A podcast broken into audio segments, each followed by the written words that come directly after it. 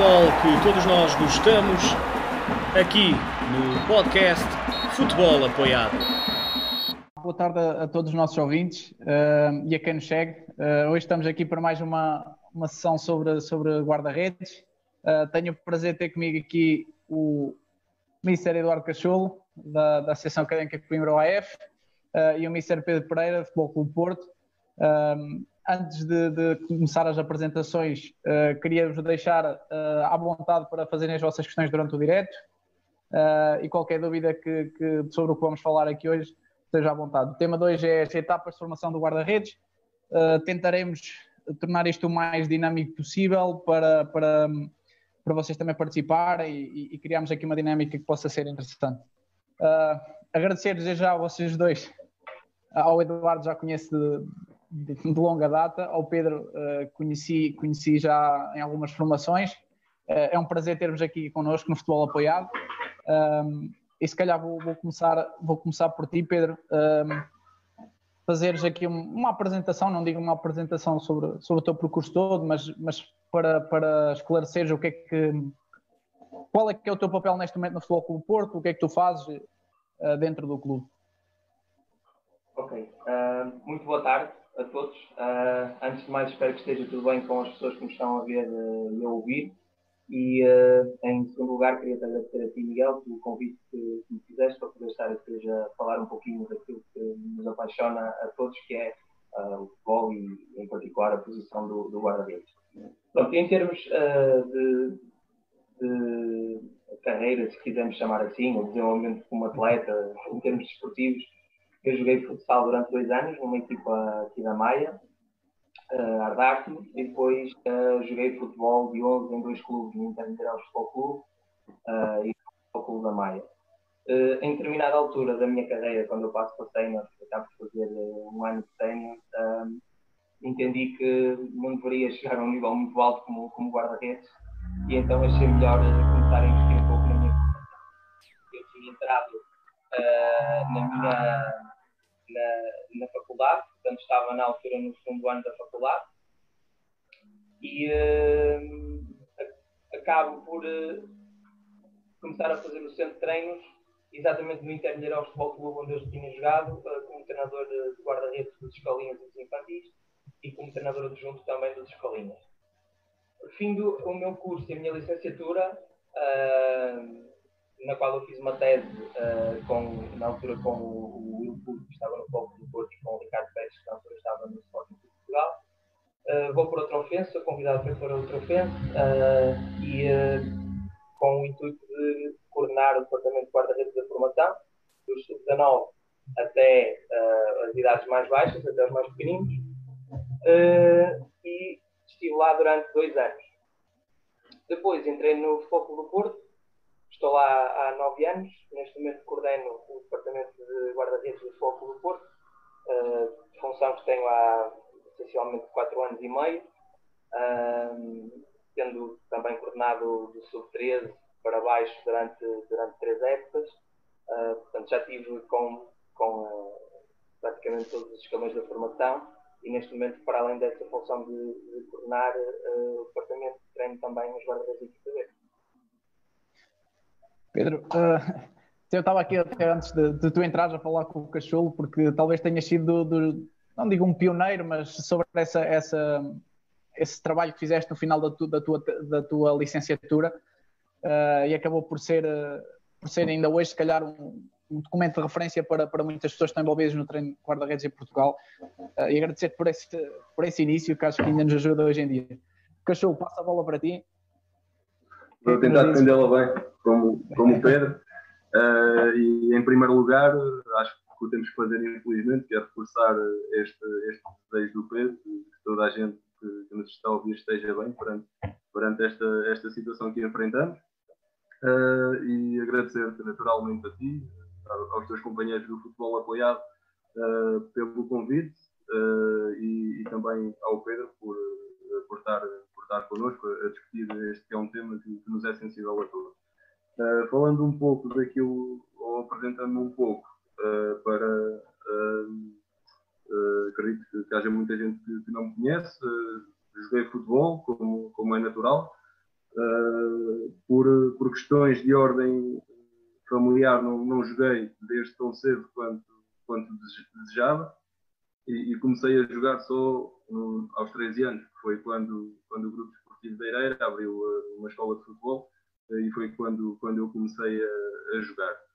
Uh, no primeiro ano jogámos futsal, nos iniciados, depois joguei também no Caratinheirense, que é um clube do Conselho de Montemor, e, e volto para a Eireira no juvenis de segundo ano, porque quando era juvenil de primeiro ano não, não, não tínhamos número suficiente para fazer equipa de juvenis, uh, e volto para a Eireira numa, num, nesse ano de juvenis de segundo ano, uh, e esta questão do treino é algo que não sei explicar bem, de forma intrínseca teve, teve sempre presente em mim. Desde cedo tive, tive este desejo. Uh, vou, vou falar aqui de uma situação que eu me lembro perfeitamente, uh, e é com uma pessoa que por acaso faz hoje anos, que é o Vasco Cavaleiro, uh, que era o coordenador na altura. E eu lembro eu tinha 14 anos, era, inicio, uh, era juvenil de primeiro ou algo do género. Uh, e, uh, cá em Montemor temos um torneio conselho, que é realizado no final da época desportiva todos os verões, e eu lembro-me de lhe dizer, com 14 anos, acho eu gostava de levar uma equipa de petizes ao torneio da Câmara. Portanto, desde cedo que eu, que eu tenho em mim esta situação de, do treino desperta, Uh, provavelmente também pela influência positiva que, que, as pessoas na Ireira, o Vasco e todos os outros treinadores uh, criaram em mim, por, por, olhar para eles como referência e por realmente gostar.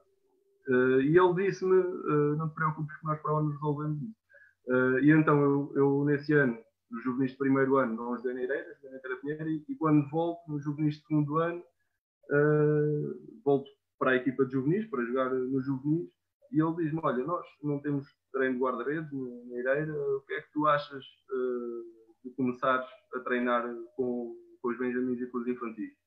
Os juvenis treinam às 7h30, só tens que vir uma hora e meia antes mais cedo, para, para trás no, no treino das 6 e ficas e treinas nos juvenis. Claro que sim. Uh, pronto, e as pessoas. E, e, e, começou assim, de certa forma. Uh, do, por um lado pelo gosto, mas por outro lado também pelo desejo de, de estar integrado naquilo que era, que era o clube. Uh, e depois, ao longo do, dos anos, foi, foi desenvolvendo e fui investindo uh, nesta área. Uh, eu lembro-me, estava no 12 ainda, comecei a fazer o primeiro nível, depois, entretanto, entrei para, para a faculdade de esporte, sempre a conciliar com, com o treino. faço o primeiro nível, ainda na Eireira. depois, ao final de 5 anos, estar na Eireira, onde acumulei desde treinador de guarda-redes, também treinador principal de futebol 7, Uh, onde, onde tivemos a felicidade de fazer dois eventos uh, que, que me orgulham imenso, que foram os dias do, do guarda-redes. O Miguel esteve presente, como, como não poderia deixar de ser. Surge o convite da Naval, pela, pela pessoa do Marinho, surge o convite da Naval para treinar os guarda-redes da, da equipa de Júnior, da Primeira Divisão Nacional Uh, e naturalmente que, que aqui uh, tenho que fazer um agradecimento ao Marinho porque uh, acreditou em alguém que, que, tinha pouca experiência ou que tinha um background mais curto para integrar uma equipa técnica de júnior da primeira divisão nacional, que, que é algo que responsável. tive esse ano Naval, onde também coordenei o, todo, todo, o treino guarda-redes da formação e passado esse ano surge, surge a académica. Eh, já tinha estado na académica três meses, conciliava com a Ireira, mas apenas na escola de guarda-redes.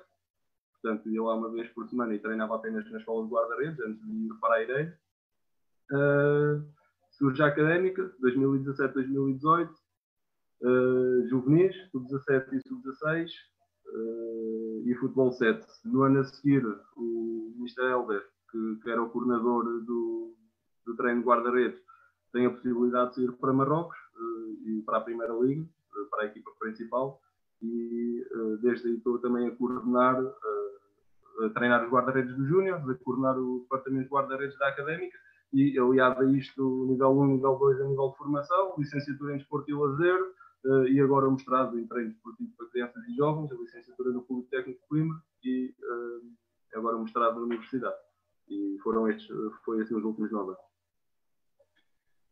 Eduardo, eu tive já a oportunidade de ler a, ler a tua tese uh, e vai ser aí certamente um, um, trabalho de referência como, como o do Pedro uh, para quem trabalha uh, em guarda-redes em Portugal e não, não, só na formação, mas essa, essa, essa tese acaba por, por dar aqui dar esta ideia geral sobre, sobre, sobre este, este, este tema que eu já passei por lá para a formação e, e, e continuo a achar que, que, tem uma especificidade que as pessoas muitas vezes não compreendem e, e esquecem-se. Mas foi, vocês foram escolhidos a dedo por serem coordenadores um, da, da, parte de guarda-redes. Eu, eu queria começar, e se calhar iremos aqui um bocadinho ao, ao guião, um, por vocês definirem, acho que é, é, importante vocês definirem, antes de propriamente do, do trabalho, uh, qual é que seria ou qual é que é o perfil uh, que vocês procuram uh, para um vosso guarda-redes, para um guarda-redes que seja, lá está, um guarda-redes ideal. Uh, Pedro, se calhar comece, comece por ti. O que é que vocês no, no Futebol Clube Porto procuram? Okay. Que seja o exponencial máximo do, da, vossa, da vossa escola. Ok. Um, pronto. Do ponto de vista daquilo que são as principais uh, características ou aquelas mais importantes para as quais uh, nós tentamos olhar e para as quais nós tentamos desenvolver os nossos guarda-redes uh, são guarda-redes que sejam ágeis, guarda-redes que sejam proativos e guarda-redes que tenham uma grande personalidade.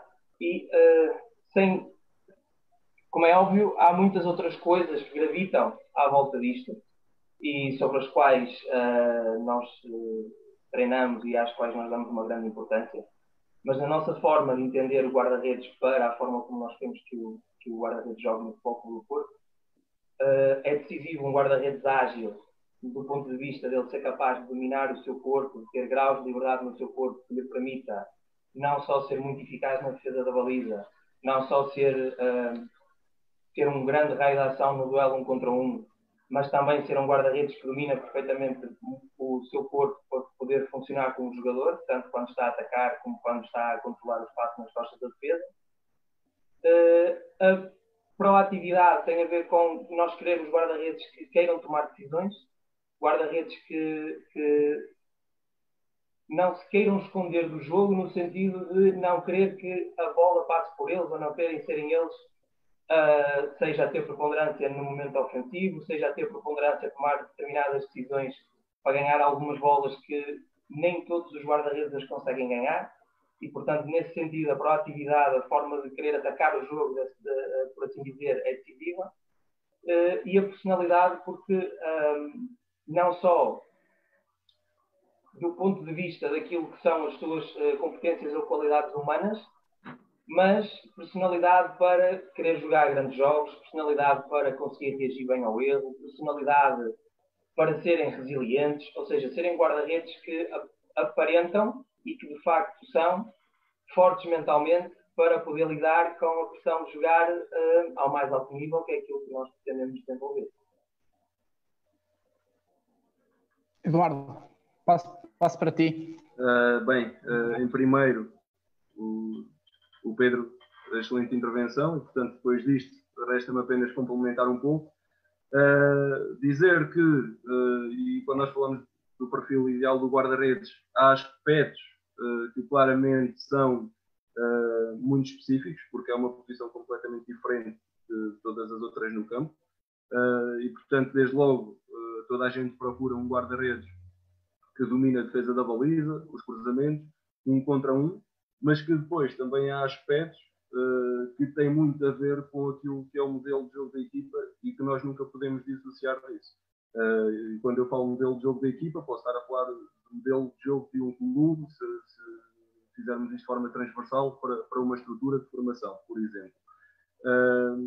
Depois já, lá está, uh, e depois dependendo deste modelo, vamos ter o controle da profundidade, o passo atrasado, a distribuição de jogo, são momentos que já estão mais dependentes deste modelo e que para o clube A pode ser um tipo de, de guarda-redes ideal, um tipo de perfil de guarda-redes, e para um outro clube uh, já ser um guarda-redes completamente diferente. É claro que nós não podemos fugir desta questão e, e, tudo o que o Pedro disse é muito válido precisamente por causa disso, porque é uma posição muito específica em que provavelmente uh, haverá mais semelhanças entre o perfil ideal, entre aspas, de uns clubes para os outros do que propriamente, por exemplo, com o médio ou com o extremo, ou seja, com o que for, com, outro jogador. E, portanto, a meu ver, a questão do guarda-redes vai ter sempre uma parte que é muito intrínseca àquilo que é a posição de guarda-redes, que são estes aspectos que o Pedro falou e, e muito bem, nomeadamente os que interferem diretamente com as questões da defesa da baliza, cruzamento e o contra-guarda-redes, e depois outros aspectos que estão dependentes do, do modelo de jogo, uh, como um conjunto de, de intenções prévias que, que, nós temos para a nossa equipa, para o nosso clube, uh, e, e, que podem fazer. Uh, há um exemplo que, que, ainda hoje estive a ouvir de manhã no, no podcast da, Última Barreira, falavam que seria interessante, por exemplo, saber se o Oblak se encaixaria bem no Barcelona e se o Ter Stegen se encaixaria bem no, no Atlético de Madrid, por exemplo.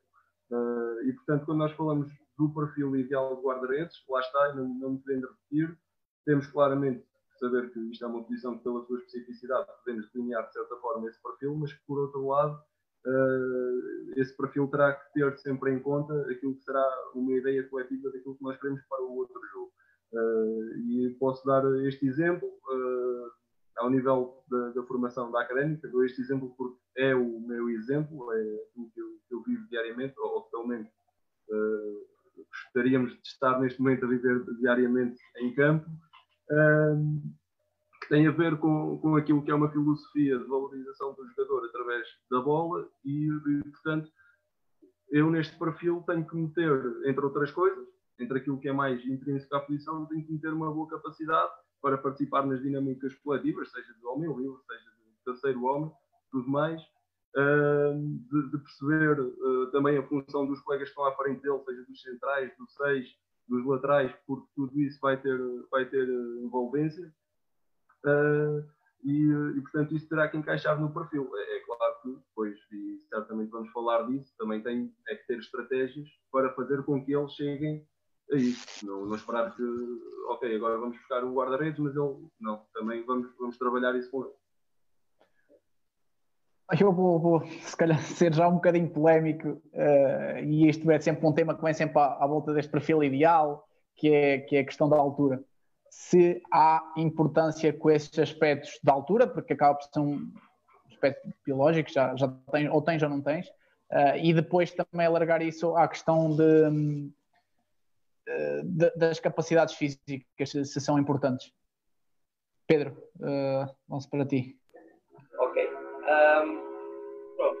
Primeiro, uh, eu, uh, é importante referir que há vários perfis de guarda-redes, é? ou seja, há vários guarda-redes com diferentes características e que conseguem jogar a um nível elevado conseguem jogar a top. Uh, o Eduardo falou no exemplo da.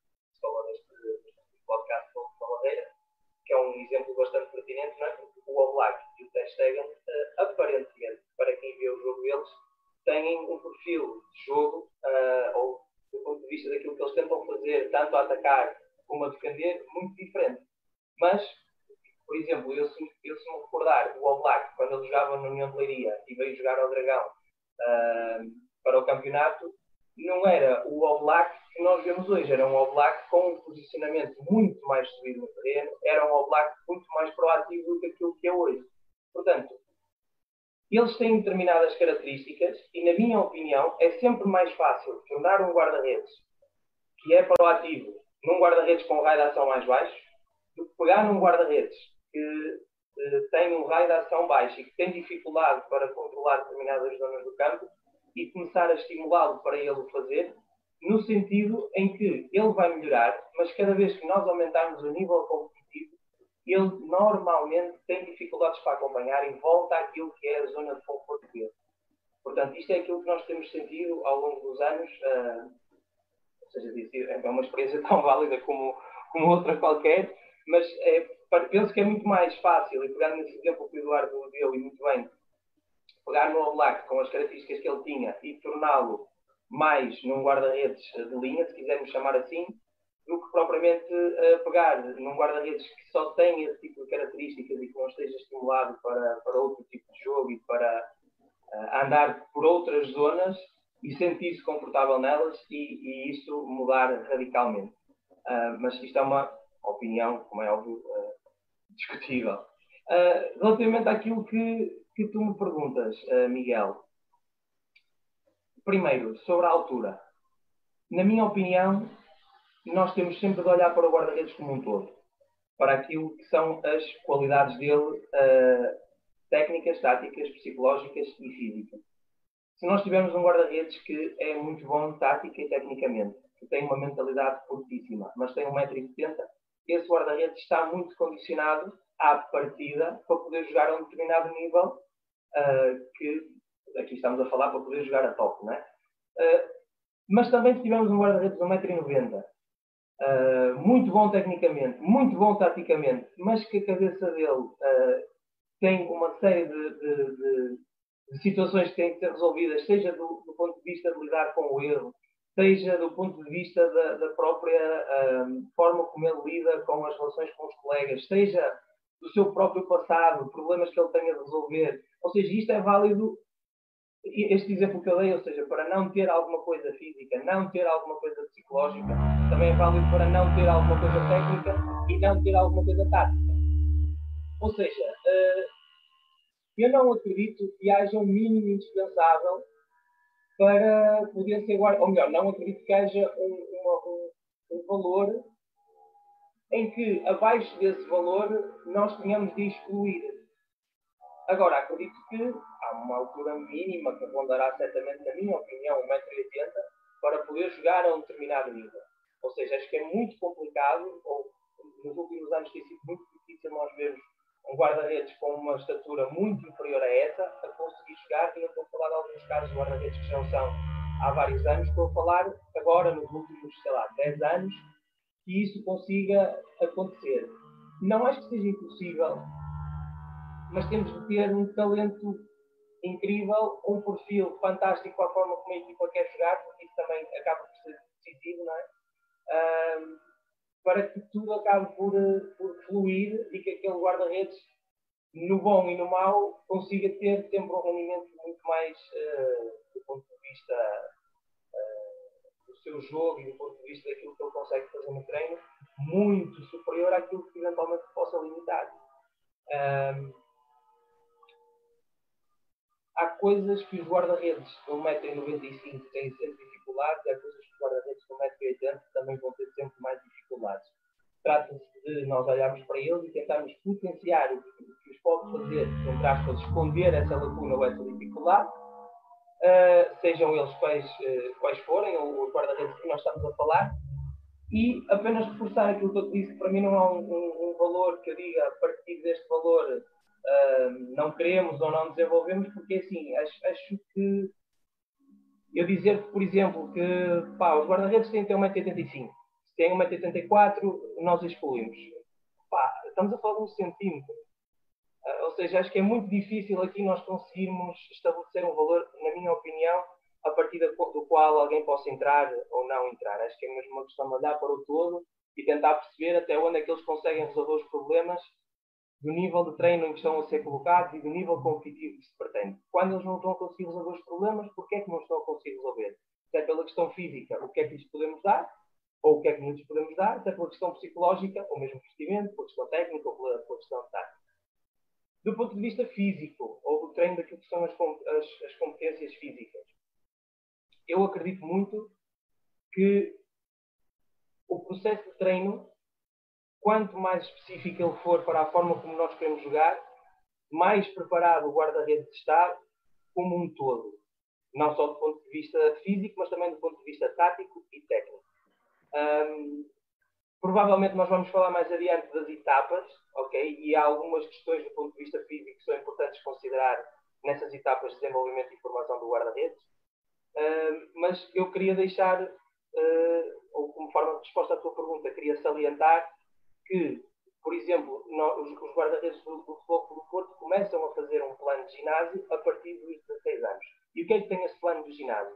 Único e exclusivamente exercícios de core para a estabilização do seu próprio corpo uh, e exercícios que possam funcionar como uma forma profilática para evitar lesões que eles possam ter. Se nós temos um guarda-redes que tem a articulação do ombro esquerdo uh, muito mais frágil do que a articulação do ombro direito, é importante fazer um determinado tipo de reforço, não hipertrofia, não estamos a falar de hipertrofia, estamos a falar de tornar a articulação funcional e tornar a articulação tão estável como a outra que lhe permita ter a mesma amplitude de movimento e que lhe permita, uh, no fundo, fazer a mesma coisa com o braço esquerdo que faz com o braço direito. E quando quem diz este exemplo diz para uma série de outras coisas, como uh, diferenças ao nível dos, dos, grupos musculares anteriores ou posteriores, diferenças de uma perna para a outra. Uh, é muito normal quando eles terminam uh, quando eles terminam a fase de crescimento deles, quando passam o pico de crescimento, quando chegam ali aos 16 anos, eles terem índices de força superiores na perna dominante, uh, face àquilo que, é, que são os índices de força, por exemplo, na perna não dominante. Por muito que nós tenhamos em termos técnicos com eles que o fazemos, para eles chutarem com direito e com esquerda, ou seja, mas isso, como é óbvio, condiciona. Agora, esse acréscimo que nós temos de dar tem sempre de ser do ponto de vista funcional para que não corramos o risco de, de insurgir uma lesão ou, ou de, de levarmos a que o atleta perca capacidade naquilo que é o que nós queremos que ele seja top, que é a executar as suas funções, a decidir e a poder uh, jogar. Penso que Eduardo. respondi, eu sei. Sim, Pedro, foi, foi excelente. Eu vou passar ao Eduardo, o que é que ele aqui tem para nos dizer, ou para acrescentar. Uh, olha, em primeiro lugar, Uh, começar por dizer que concordo completamente com esta ideia do Pedro de não há um valor que nós possamos definir, não há uma fórmula matemática uh, que nós possamos definir uh, sobre a altura. e respondendo diretamente a essa questão que tu colocaste, por, toda, por todos os motivos que o, Pedro falou, essencialmente porque aquilo que é essencial é nós olharmos para o guarda-redes e percebermos se a nível das várias tarefas que ele tem de fazer no jogo, nos vários momentos que ele tem de fazer no jogo e nas várias funções dentro daquilo que é o modelo de jogo da equipa que ele tem, se ele as consegue ou não fazer. Uh, é claro, e o Pedro falou disso também, que um guarda-redes com uma altura superior, teoricamente, terá facilidade em fazer algumas coisas, no entanto, é apenas no plano teórico, uh, porque eu posso ter um guarda-redes de 1,90m uh, que não tem, por exemplo, a agilidade, a coordenação, o que queiramos chamar, de fazer um deslocamento rápido e buscar aquela bola que vai entrar junto ao poste, e se calhar um guarda-redes com 1,85m uh, que, o tem. Portanto, não é olhar apenas para a questão da altura como se isto fosse o tudo ou nada, é percebermos que, de facto, é uma questão que é importante e que importa, não podemos fugir a isso, uh, mas que ao mesmo tempo não é fundamental. O fundamental é sim olharmos para o guarda-redes uh, do ponto de vista das tarefas que ele tem no jogo e ok, ele consegue ou não consegue cumprir. Em segundo lugar, e voltando um bocadinho uh, à questão do, do perfil do guarda-redes, e eu vou aqui, isto é algo que, que, que nós fomos buscar uh, uma formação com o Van Vilar, que era um dos responsáveis pela, pela formação do, do Barcelona, uh, e, e, que nos ficou muito presente. Que tem a ver um, um jogador, e aqui é transversal a todas, as, uh, a todas as posições, o que é que nós procuramos? Primeiro, caráter, o Pedro falou nisso, portanto, a personalidade dele. Segundo, inteligência de jogo, a capacidade que ele tem para compreender um jogo. Terceiro, qualidade individual, do ponto de vista daquilo que são as ações uh, dele no jogo. No caso do guarda-redes, com, com ações muito específicas. Uh, e depois, nós, dentro destes três, nós podemos enquadrar aqui uh, as questões morfológicas, que não se cingem só à altura. Ok? E, portanto, depois, dentro destas questões morfológicas, o tipo de, de, perfil morfológico que aquele guarda-redes tem, a altura e entrar aqui, pá, mas lá está. Eu, eu acho que é muito difícil, se não impossível, não sei, de definirmos um guarda-redes com 1,80m, pode ser ou pode não ser Uh, um guarda-redes com 1,85m pode ser ou pode não ser, e mais uma vez estou-me a lembrar, uh, não, não querendo estar a fazer publicidade, mas do podcast de hoje de manhã que eu tive a ouvir, porque estava lá o Cláudio Ramos, que é, é um dos guarda-redes uh, que está, está, quase com 100 jogos consecutivos na Primeira Liga em Portugal. Nós sabemos que a maioria não, não, não é assim, nós olhando para a maioria, quer queiramos, quer não, vemos que têm alturas superiores, Agora, estes casos também nos fazem pensar que a altura não pode ser um fator de exclusão, porque podemos lá chegar. Uh, e ainda mais importante, este tema se torna, na minha opinião, quando nós estamos a falar uh, na formação.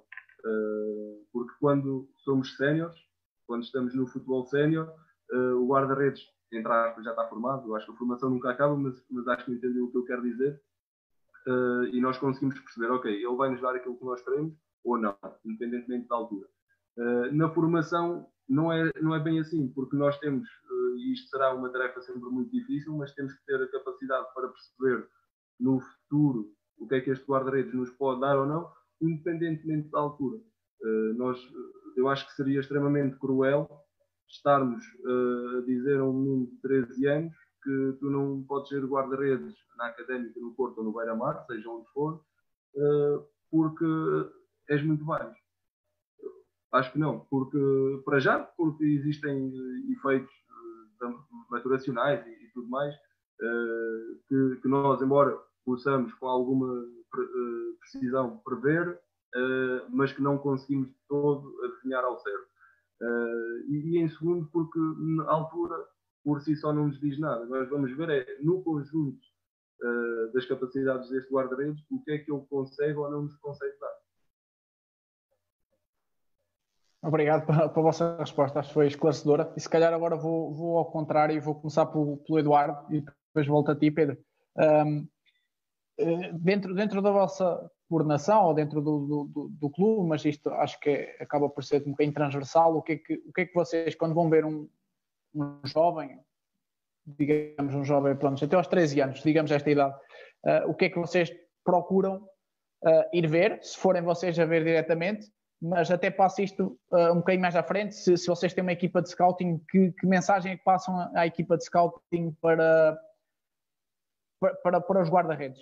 O, o que é que vocês procuram num guarda-redes? Ou seja, esse talento, como é que vocês identificam esse talento? Ou, ou possam identificar? Eduardo, comece por ti. Ok, muito bem. Uh, eu ia começar precisamente, e tu já, já fizeste essa referência então de até aos 13 anos, certo? Uh, o que é que nós procuramos nesse guarda-redes, mas eu ia começar por esclarecer isso, que é quando nós estamos uh, a ver um, um guarda-redes ou um outro qualquer jogador, a primeira situação é essa, é contextualizarmos e, e ver em que idade ou em faixas etárias ou, ou, em que domínios é que nós estamos à procura de um guarda-redes.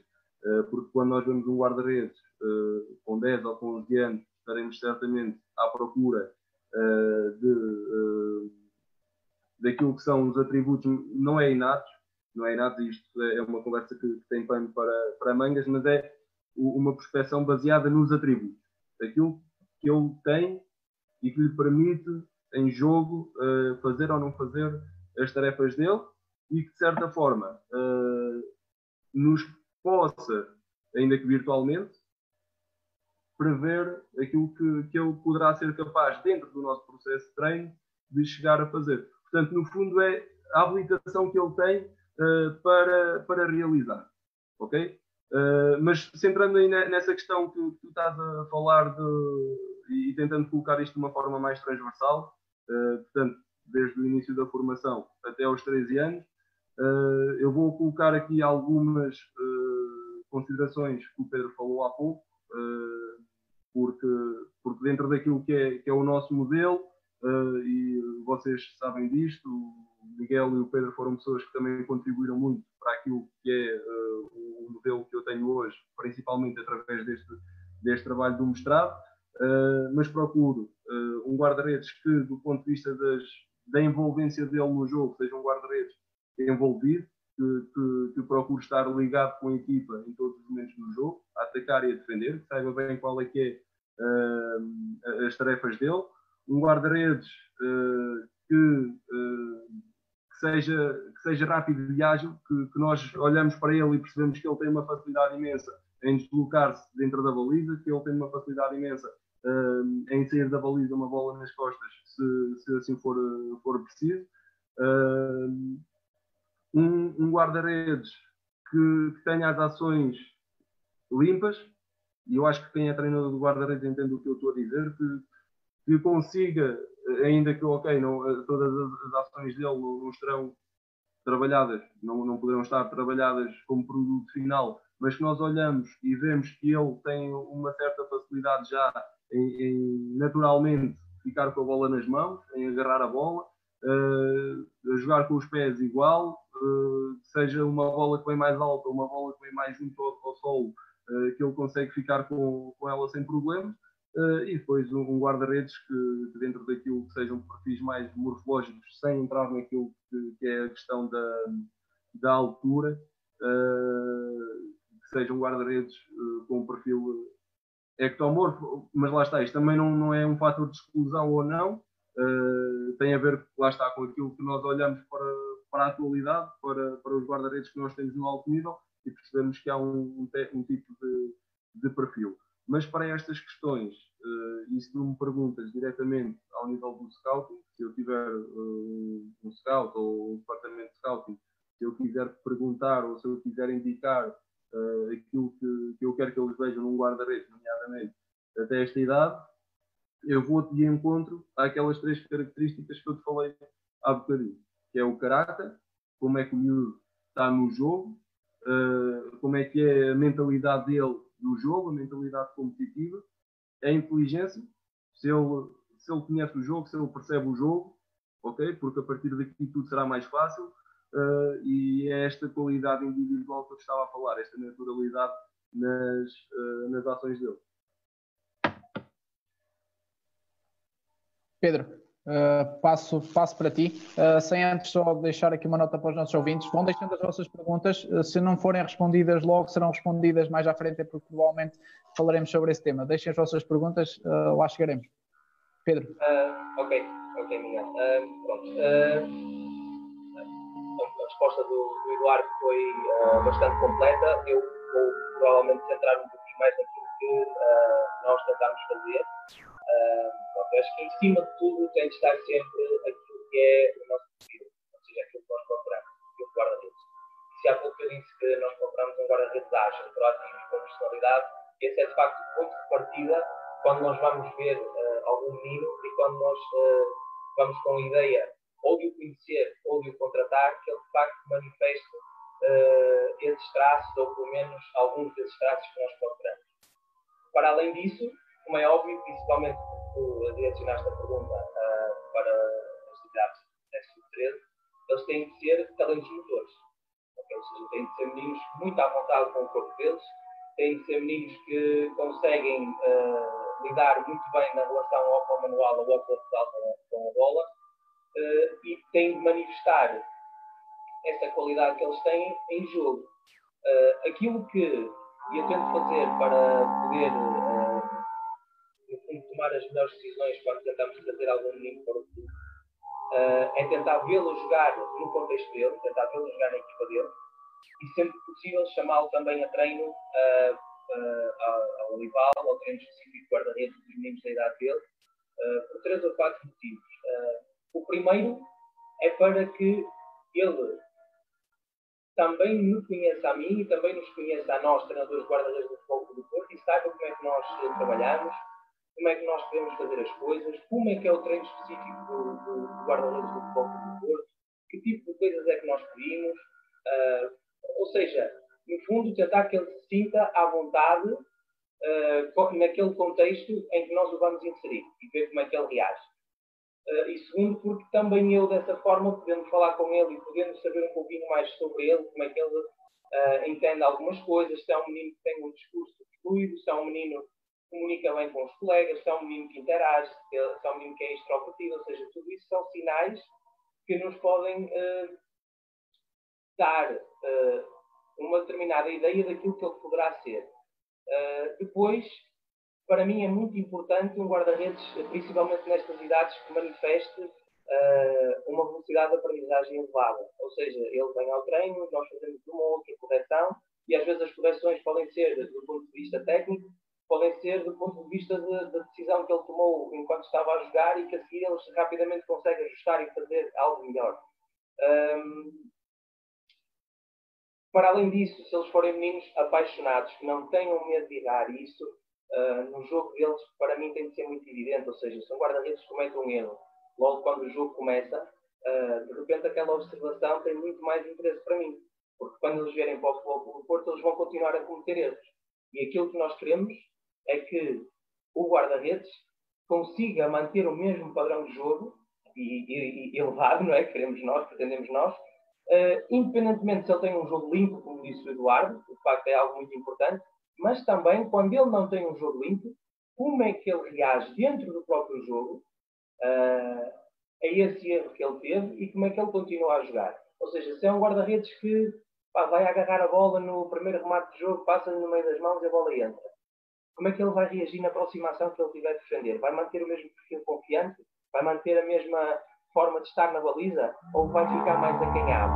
Por outro lado, se ele quando está a construir, se ele falha, passe, uh, e a equipa perde a bola e, e sofre o golo, a seguir ele vai tentar continuar a construir da mesma maneira ou não? Como é óbvio, essas questões estão sempre relacionadas não só com aquilo que é uh, o time em si, mas com o processo de treino em que ele está inserido, com aquilo que é pedido pelo treinador, pela própria, pela própria intervenção do treinador dele no jogo dele, ok?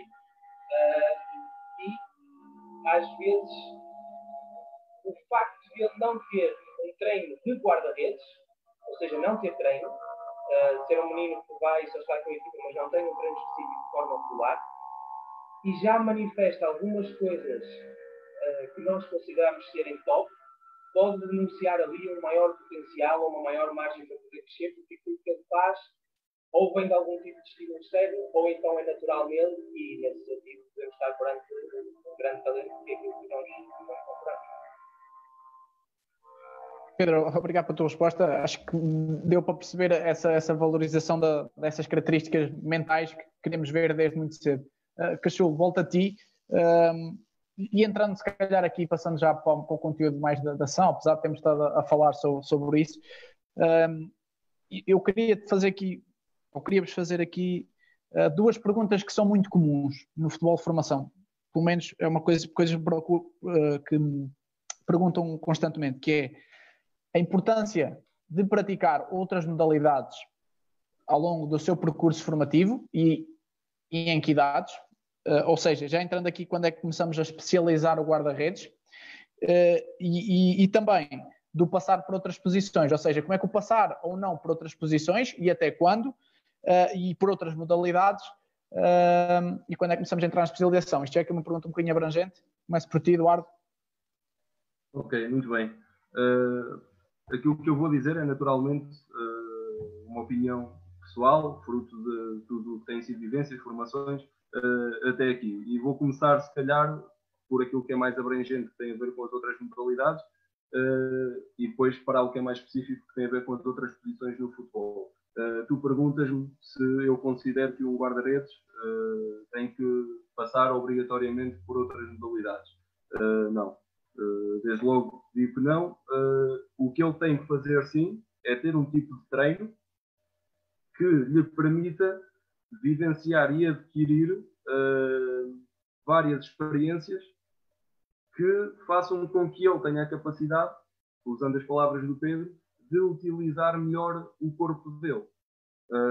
Porque o, o que é que nós, com essa questão de, de experimentar outras modalidades, o que é que nós, do meu ponto de vista, eh, estaríamos a procurar como justificativa? Era a capacidade de, ao nível daquilo que é mais perceptível ao motor, eh, ele conseguir se expressar com mais recursos para o jogo de futebol. Eh, aquilo que eu digo é, nós, treinadores de guarda-redes, se o fizermos desde cedo e, e, quando nós estamos a falar de clubes que são bem estruturados, como é o caso do Porto, da Académica, que, e, outros clubes que desde cedo conseguem ter uh, os guarda-redes identificados uh, e a trabalhar com, com treinadores capazes uh, desde, desde as etapas mais baixas, conseguimos proporcionar-lhes um tipo de treino que lhes vai fazer, e certamente nós iremos falar sobre isso até com conteúdos mais práticos ou teórico-práticos, que os vai permitir adquirir essas competências perceptivo-motoras. Uh, tu perguntas, mas então ele não pode fazer outras modalidades. Não, não é isso que eu estou a dizer. Se ele fizer, tudo bem. Aquilo que eu estou a dizer é que, na minha opinião, para nós uh, potenciarmos aquilo que são as capacidades do, de um guarda-redes, ele não tem que obrigatoriamente passar por outras modalidades, precisamente por causa disto. Porque eu acredito que se nós uh, estruturarmos bem o nosso processo de treino ao longo da formação, nomeadamente esta questão nas etapas mais baixas, através de, de um treino que por um lado lhes permita perceber aquilo que de forma muito geral é o jogo de futebol uh, mas que também lhes permita perceberem o que é que é o corpo deles e o que é que é uh, eles utilizarem esse próprio corpo e, e, depois utilizarem esse corpo para manipularem o objeto de jogo, que é a bola, vai fazer com que eles adquiram essas competências. se eu acho que eles têm que passar por, por outras posições, aí eu digo que sim, em idades muito específicas, nomeadamente quando nós estamos ali a falar naquela introdução ao futebol, eh, nomeadamente ali nos petizes, eh, nos traquinas. É claro que isto depois vai depender muito de, menino para menino, das características de cada um, da fase evolutiva de cada um. Uh, mas o, o, importante aqui nestas fases é nós conseguirmos, uh, ainda de forma geral, fazê-los entender aquilo que é o jogo uh, e aquilo que, que deve ser os nossos comportamentos muito gerais no jogo.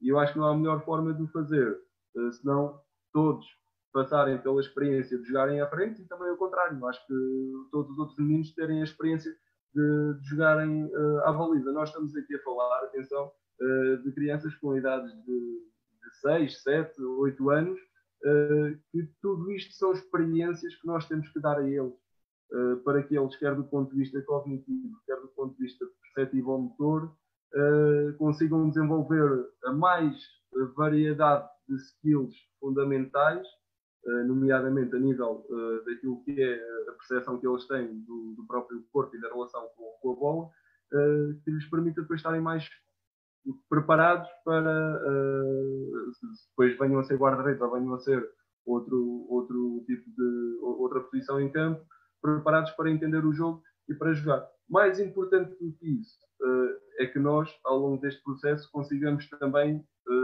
fazer com que eles tenham prazer no, no treino, prazer no jogo, uh, porque depois é, a longo, é na memória a longo prazo, é a longo prazo que estas boas experiências, que este prazer que eles tiveram nas, no primeiro contacto com a modalidade, que perante muitas dificuldades que vão surgir pelo caminho, eles tenham, opa não, eu estou a ter dificuldades, mas eu gosto mesmo disto, porque isto dá-me prazer, e às vezes aquilo fica fica na cabeça e ao longo do tempo, por muitas dificuldades que surjam, nós vamos sempre procurar. E se nós tivermos este prazer pelo jogo, este prazer pelo treino, isso vai ser muito mais fácil.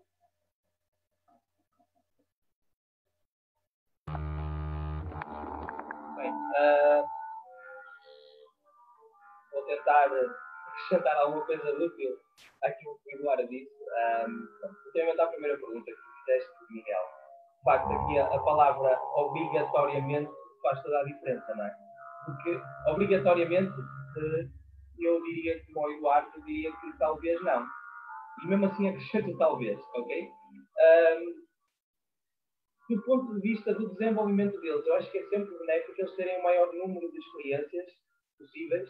E se nós tivermos um menino que joga futebol, mas também joga basquete e anda na natação, isso apenas lhe dá um maior repertório motor que é, na minha perspectiva, uh, tanto maior quanto possível, é sempre bom e é sempre positivo para eles, e também lhes dá um maior conhecimento do corpo deles, daquilo que eles são capazes de fazer, uh, daquilo que eles sabem que conseguem fazer e até onde eles conseguem ir.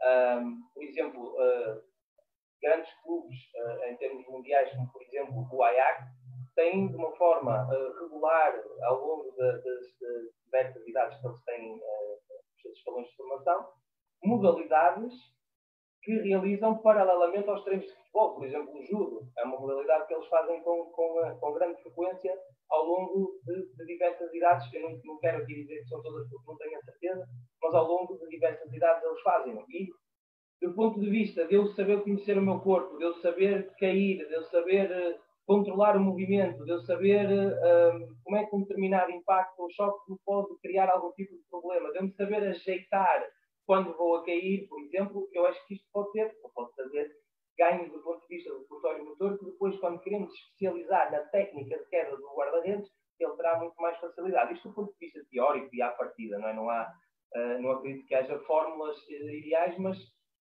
se ele puder ter essas experiências, eu acho que é benéfico, obrigatoriamente não, ainda que seja quase obrigatório do ponto de vista do desenvolvimento dele, seja uh, porque é bem aconselhado, seja porque os pais assim decidem, darem-lhe uma série de, de, experiências para ele poder ser uh, tanto melhor em termos motores ser um literado e não iliterado em termos motores, não é?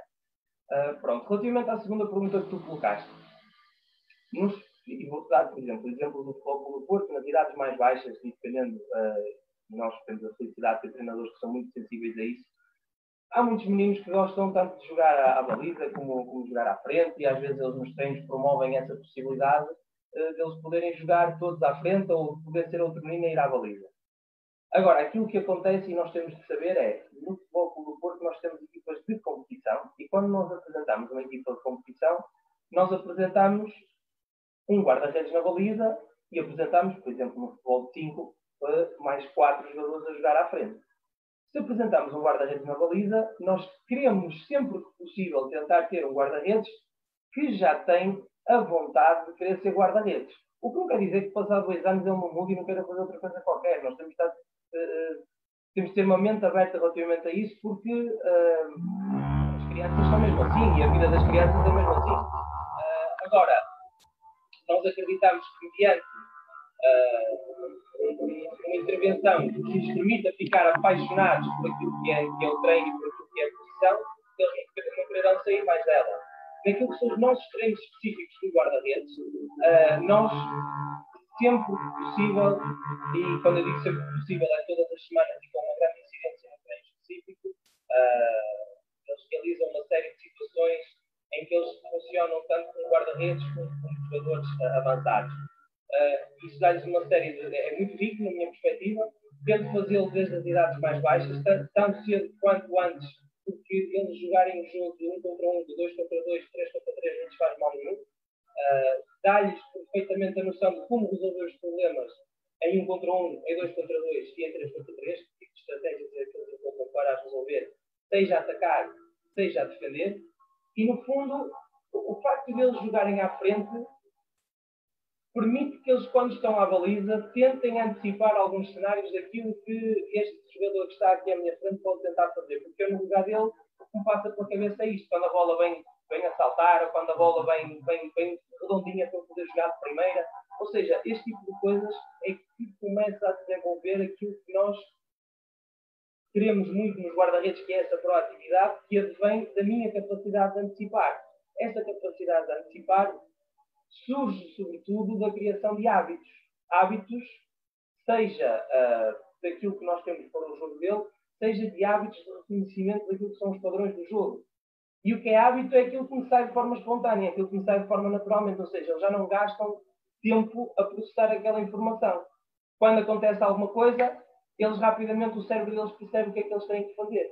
Pronto, e isso quanto, na minha perspectiva, quanto mais cedo melhor e quanto mais de forma espontânea, mas direcionada, melhor. E quando eu digo espontânea, mas direcionada, isto é, nós estamos a fazer um jogo de 3 contra 3, o jogo tem, vamos imaginar, um minuto, uh, o jogo está dividido, ou o campo está dividido em duas metades, o meio campo ofensivo e o meio campo defensivo, e nós sabemos que naquele treino tivemos a treinar uh, situações de defesa de baliza, tanto em remates perto como, como, fora da área, uh, tanto em bolas pelo corredor central como pelo corredor diagonal, então vamos para um jogo 3 contra 3 e só dizemos assim, olha, jogo 3 contra 3, mas o golo, se for no meio campo defensivo, vale 2.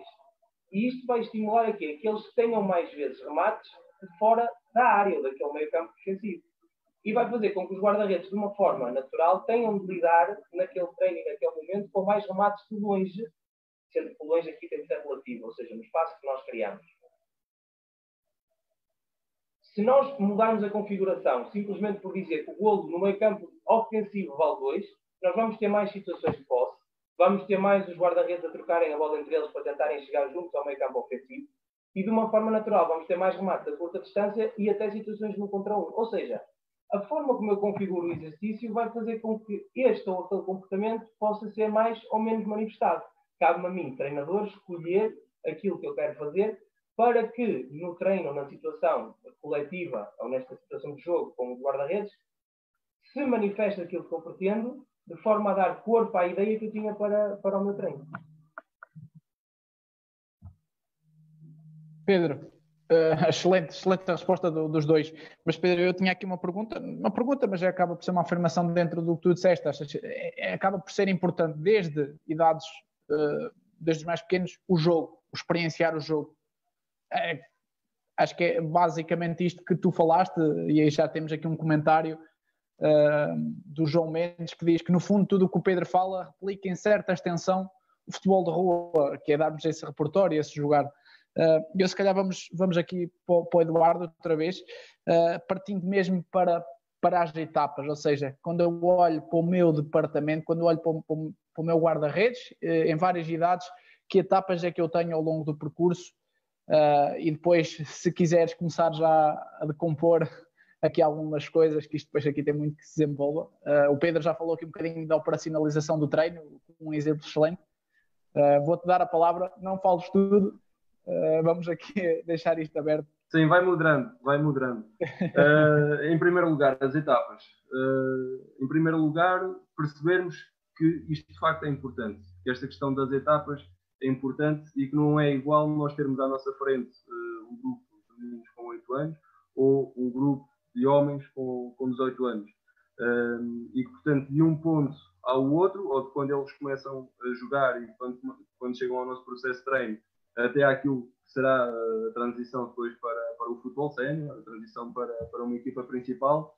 Uh, há, há, várias fases do ponto de vista do desenvolvimento motor, quer maturacionais, quer do ponto de vista da própria aprendizagem, uh, que vai fazer com que, quer do ponto de vista cognitivo também, que vai fazer com que em determinadas uh, fases desse desenvolvimento eles tenham certas características e, uh, consoante essas características, eles têm certas necessidades, que noutra etapa ele vai ter outras características e, por isso, vai ter outras necessidades também. Uh, eu acho que esta questão da, da, divisão por etapas vai sempre depender muito daquilo que é o teu contexto, daquilo que são os teus guarda-redes, uh, porque estás na Eireira tens um certo público-alvo, estás na Naval tens outro, estás na Académica tens outro.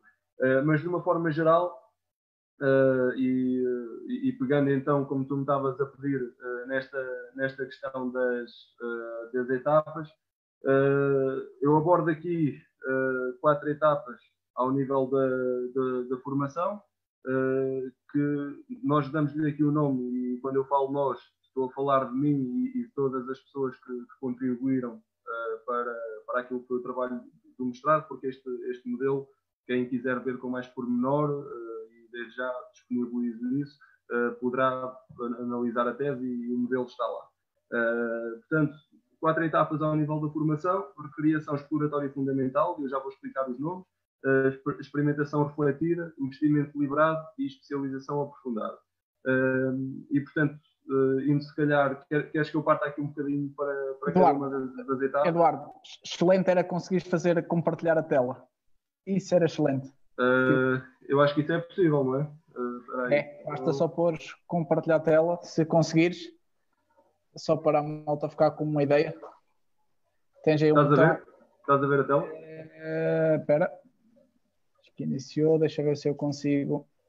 Tá. Está excelente, está excelente, okay. sim. Quem, quem, está a ver, está a ver a tela, então? Uh, sim. Ok, ótimo. Uh, pronto, uh, então etapas de, de futebol, de, de, formação de guarda-redes de futebol. Pronto, é estas quatro etapas, sendo que depois uh, há transição para o futebol sénior. Primeira coisa que eu quero, que eu quero chamar a atenção, não há uma relação vertical, portanto, estes pontinhos aqui atrasejados representam exatamente isso. Não há uma, uma relação vertical, nós podemos ter um menino de 9 anos que até já está aqui na experimentação refletida, mas podemos ter outro com 10 que, ou porque começou a jogar mais tarde, ou pelas próprias características, está ainda na, na recreação exploratória fundamental. Um, então eu vou começar, se calhar, por, por tentar partilhar aqui um pouco uh, aquilo que são as nomenclaturas de, destas várias etapas. Uh, não, não, é nada inventado. Uh, Eduardo, e... deixa-me só te interromper. Pedro, estás à vontade para a qualquer momento dar um, um momento falar, num, que é para tornarmos isto um possível, mais possível dinâmico. Sim, exatamente. Ok, ok, ok. Uh, portanto, isto não é, não é inventado, é adaptado de um modelo que, que existia, uh, foi feito para a ginástica, mas que é facilmente adaptado a qualquer modalidade.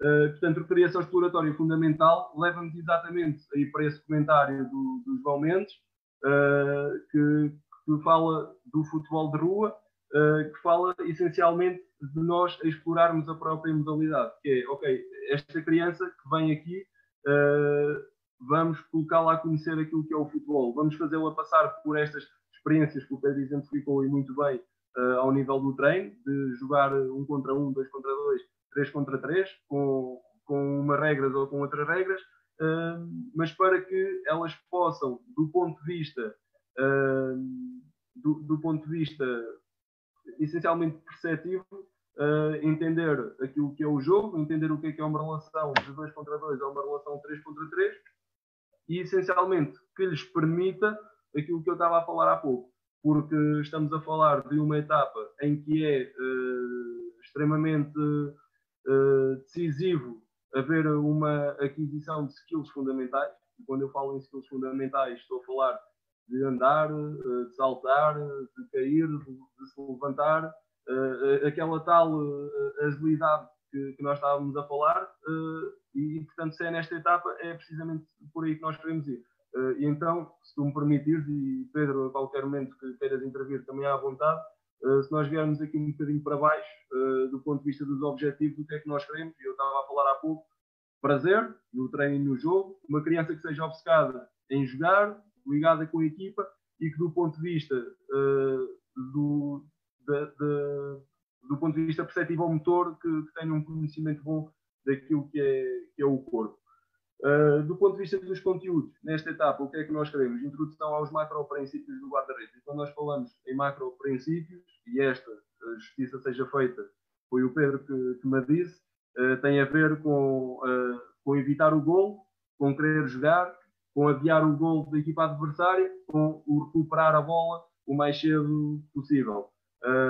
E, e, depois o desenvolvimento da própria motricidade, tem a ver com aquilo que nós estávamos a falar anteriormente, do conhecimento do, do próprio corpo uh, e também as questões de lateralidade, uh, que nós desde cedo uh, estimulá-los, não é questão de fazer treinos analíticos para treinar o meu pé direito ou o meu pé esquerdo, mas que do ponto de vista da própria intervenção do treinador, nós estimularmos, ok, não há problema nenhum, joga com o pé direito, joga com o pé esquerdo, joga com a mão direita, joga com a mão esquerda, porque vai ser este tal repertório de ferramentas motoras, que o Pedro estava a falar há pouco, que depois vai ser decisiva noutras fases, para eles conseguirem ou não uh, terem determinado tipo, tipo de ações. E como é que nós fazemos isto a nível prático, a nível metodológico? Essencialmente através de prática deliberada e descoberta guiada. Para mim, estes são uh, os dois. Diz. Eduardo, desculpa interromper, se calhar, se calhar passava agora a palavra ao Pedro para, para falar mais dessa parte da operacionalização e, e o que é que, que, é que eles no Porto usam uh, dentro, dentro desse. Ou seja, depois passamos à próxima fase, voltas, disse que o Pedro fala mais dessa. Bem, sim, sim, sim. Acho que pode ser mais, mais dinâmico. Pedro. Eu, eu, ia, eu ia deixar uh, o, o, Eduardo uh, falar, uh, pelo menos na, naquelas duas primeiras, não é? ou seja, na criação exploratória fundamental e na experimentação refletida, porque, pronto, ao nível da divisão das etapas por idades, nós temos aqui no Foco do Porto uma divisão muito parecida, ou seja, nós dividimos dos 6 aos 9 e quando eu digo dividimos, isto é, nós sabemos o que é que aquela criança é e que tipo de preocupações é que nós vamos ter ali, ainda que uh, isso, nós, treinadores de guarda-redes, não podemos deixar passar para eles que há uma divisão. Ou seja, nós temos é de saber que há determinadas coisas que acontecem em determinadas idades e que são uh, momentos em que uh, entre aspas, há, ou há erros padrão, ou há comportamentos uh, padrão, ou há problemas de, de foro de índice físico que são padrão, ou coisas, ou idades de ouro em que podemos trabalhar determinadas coisas. E como eu estava a dizer, nós dividimos dos 6 aos 9, dos 9 aos 12, dos 12 aos 15, dos 15 aos 17 e dos 17 aos 19. Portanto, há uma divisão aqui muito semelhante à, àquilo que, que o Eduardo coloca aqui, o Eduardo e os colegas colocaram, e, e muito bem uh, nós damos prioridade a saber como é que ele é em termos de características corporais, características físicas, características psicológicas, o que é que nós pretendemos em termos de desenvolvimento técnico, desenvolvimento tático e quais os objetivos para a idade. Portanto, uh, tu aqui, eu se calhar tu passaste agora dos 6 aos 9 e irias para os 10 aos 12. Eu agora faço só um apanhado dos 9, 6 aos 9, falo dos 9 aos 12 e tu a seguir entras uh, okay, na etapa seguinte, que assim vamos sempre falando e não, e, não, e não nos repetimos assim tanto. De facto, dos 6 aos 9, as grandes preocupações, uh, uh, de uma forma geral, são estas. Uh, em termos físicos, nós queremos guarda-redes que sejam coordenados e ágeis, isso é uma preocupação nossa. Em termos corporais, que eles tenham umas proporções ideais. Em termos psicológicos, sobretudo, sejam meninos apaixonados, que não tenham medo de errar e que tenham ídolos, ok? Ou seja, que eles tenham guarda-redes que queiram imitar. E esses guarda-redes que eles queiram imitar, se for o guarda-redes da equipa A, do Futebol do Porto, fantástico. Se for o guarda-redes da equipa B, fantástico. Se for o guarda-redes dos sub-13 ou dos sub-14 que eles conhecem, opa, espetacular, porque está muito mais próximo deles, é mais palpável, é uma referência em que eles podem ver, entre aspas, de carne e osso. mas se for o, o, o guarda-redes uh, do Real Madrid, que eles só veem na televisão, também não há problema nenhum. Se for o guarda-redes que jogava, se for o Vitor Bahia, que jogava no Futebol do Porto há bastantes anos atrás, ah, fantástico. Ou seja, eles têm que ter alguém que eles ambicionem ser. Tem que ser quase como uma, um motor que faz com que eles queiram ser melhores. Depois, ao nível técnico, uh, se calhar nós entramos aqui, ou eu posso entrar aqui em algumas coisas mais uh, em termos daquilo que nós acreditamos em termos específicos. Por exemplo, nós queremos que eles, já a partir destas idades, consigam preparar no momento certo. Como é óbvio, eles não conseguem, mas nós vamos tentando que eles se preparem no momento certo para uma ação, ou seja, o adversário leva o pé atrás para rematar, de dar um saltinho, tens de ficar pronto, uh, como é que eles se movem na baliza, como é que eles controlam a zona do corpo, como é que são as primeiras quedas, eles têm que ter grande disponibilidade para querer voar, têm que ser guarda-redes que reconheçam quando a bola vem alta, eles têm que saltar uh, e não ficar apenas a olhar. Claro que eu sei que eles vão sofrer muitos gols por cima, não é esse o problema, mas que eles reconheçam têm que saltar e que saltem efetivamente para tentar defender a bola, porque está a voos mais próximos de conseguirem defender a bola. Como é que eles jogam quando estão fora da área e como é que é o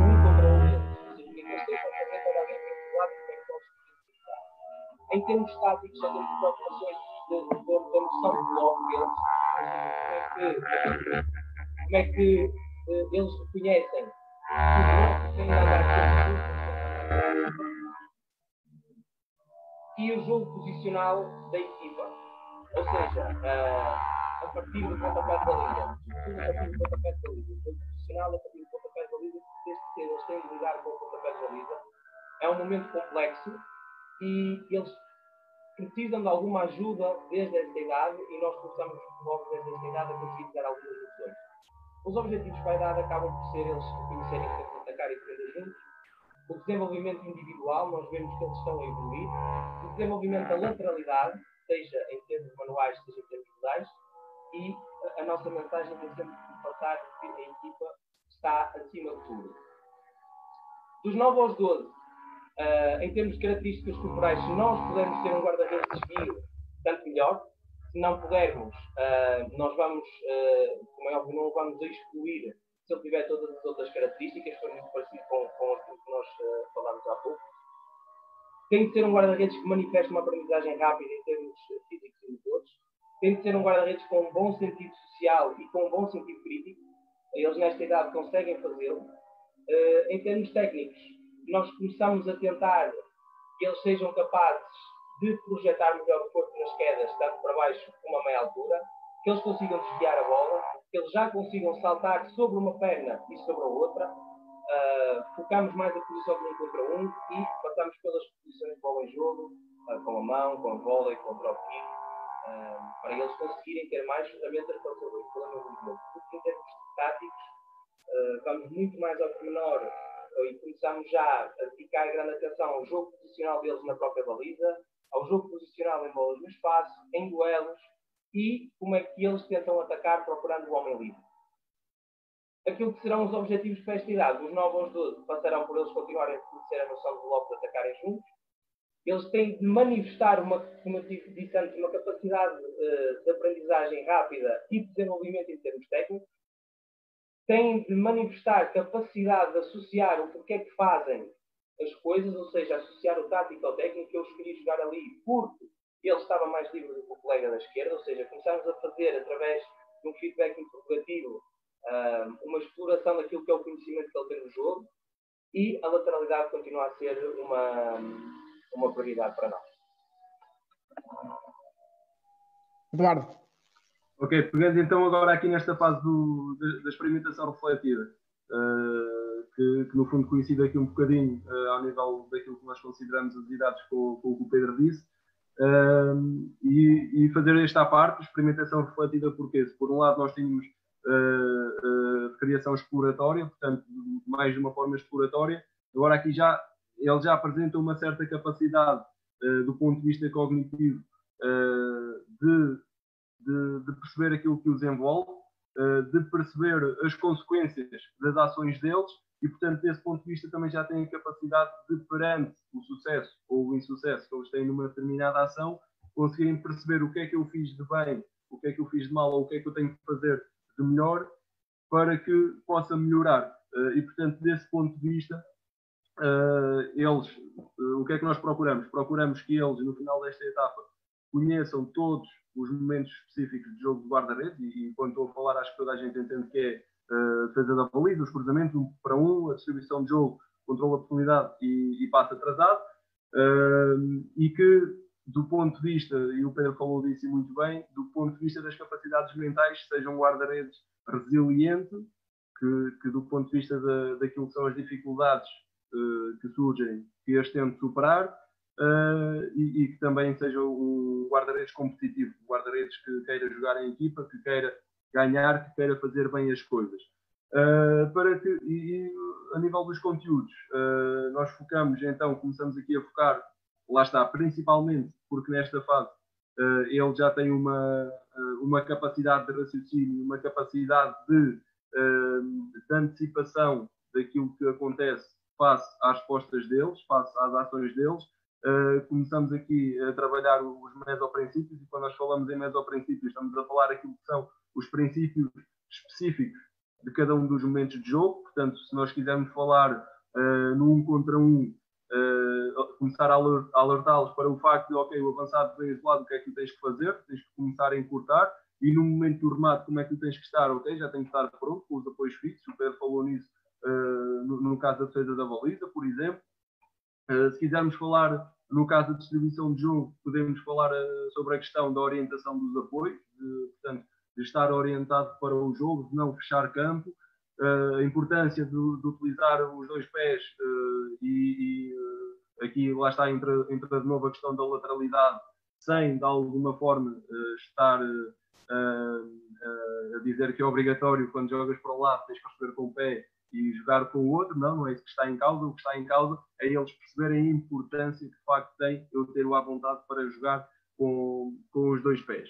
Uh, e, portanto, vamos inserindo também aqui algumas noções gerais daquilo que é o posicionamento deles, porque eles também já começam a perceber que terem um certo tipo de posicionamento na baliza uh, uh, mais à frente ou mais atrás, dependendo das situações de bola, também terá consequências diferentes, porque, volto a lembrar, eles já têm esta capacidade de, de, prever consequências da própria ação e, e vamos introduzindo Uh, se bem que isto aparece em larga escala na etapa seguinte, vamos introduzindo uh, aquilo que é um treino mais de ações individuais. Não é o dominante, não é o que mais importa nesta, nesta etapa. Uh, aquilo que mais importa continua a ser a vivenciação e a assimilação destes princípios de jogo que nós procuramos que eles tenham em cada um dos momentos, porque vai ser com base nestes princípios se eu no, num contra um souber encurtar, souber fixar, souber ter uma posição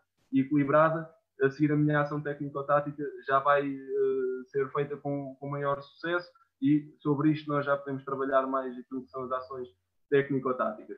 Do ponto de vista metodológico, como é que nós, como é que nós operacionalizamos isto? Sobretudo através uh, de jogos lúdicos e jogos competitivos, ou seja, jogos em que lhes permitam uh, evidenciar estes princípios.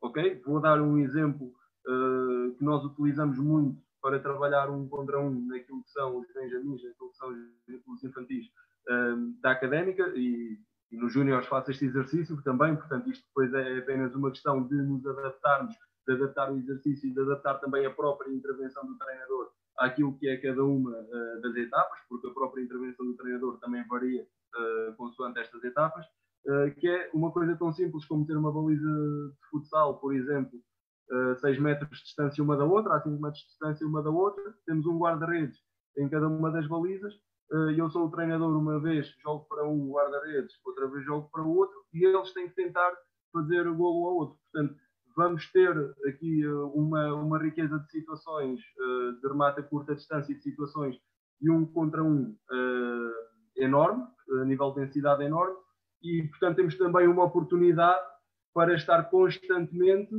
a, a relembrá-los, digamos, daquilo que são os princípios que eles têm que, uh, que executar neste momento, e acima de tudo uma oportunidade de ouro para, uh, no momento em que eles percebem estes princípios e, e, no momento em que, sobretudo, eles os conseguem aplicar, de reforçarmos positivamente uh, aquele comportamento que ele teve. Porque é através deste reforço positivo, uh, os tais marcadores somáticos, que isto vai ficando intrínseco neles.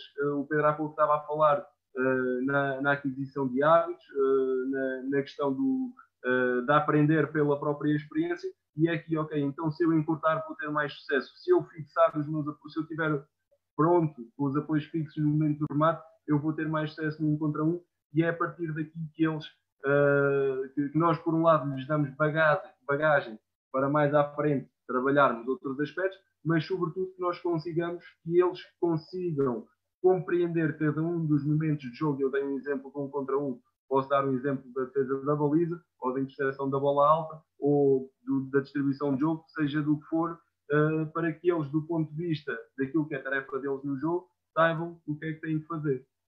Uh, e, e, depois, uh, nós aqui, eu também dei este exemplo há pouco tempo. Eu há pouco estava a falar na questão do, do treino mais de ações individuais, das ações técnico-táticas uh, que poderemos inserir também aqui nesta idade. Mas quando é que vamos inserir? Quando estamos, uh, no, no, caso da académica, nós, nós temos no futebol 7, temos essa felicidade de conseguir este rácio, temos uh, em média 3, 4 guarda-redes, normalmente 3, para cada treinador, mesmo no futebol 7. Uh, mas não será no momento que o treinador está com eles todos que fará este tipo de exercícios mais analíticos.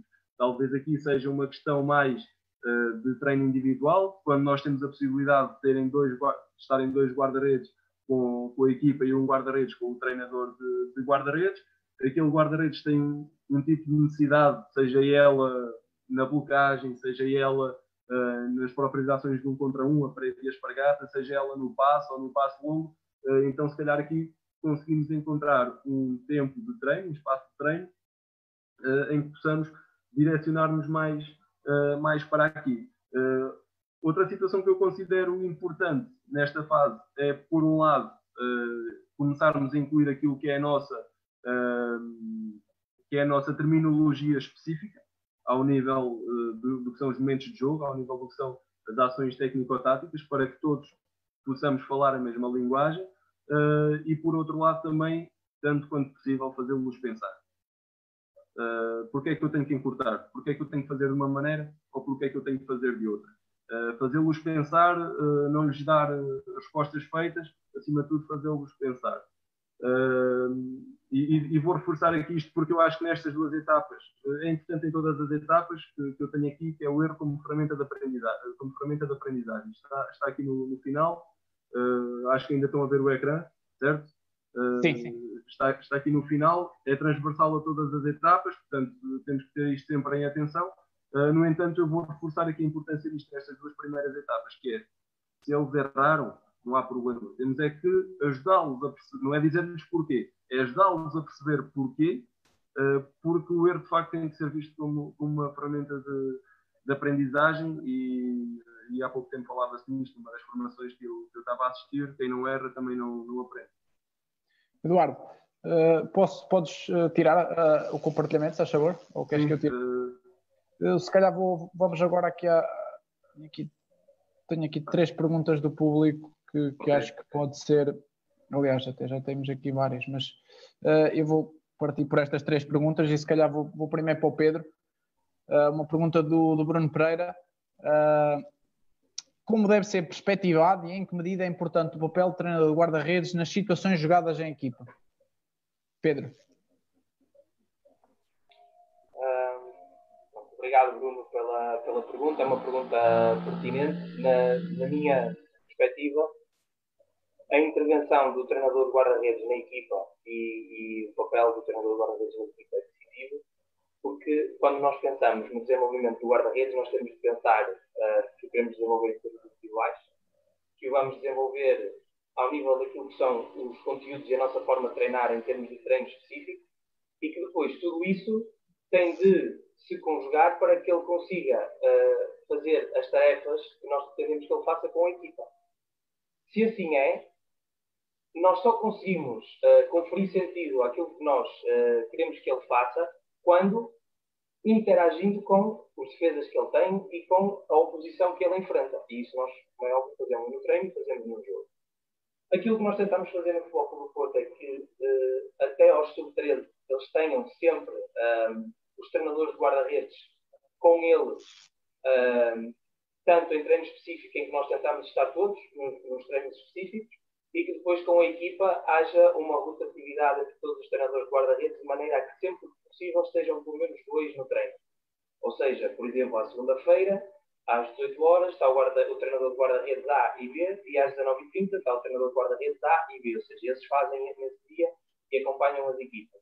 E sabemos que depois à quarta, à quinta e à sexta poderão ser os mesmos, poderão ser, ser, ser desculpem, à quinta e à sexta poderão ser os mesmos, poderão ser outros. À terça e à quarta costumam estar todos, eu também costumo estar nos treinos específicos de todos os escalões, desde o estudo 17 até o estudo 6, e portanto, às vezes eu escolho estar no treino específico, grande parte e grande maioria das vezes, mas por vezes também saio um pouco do treino específico e vou ao treino com a equipa.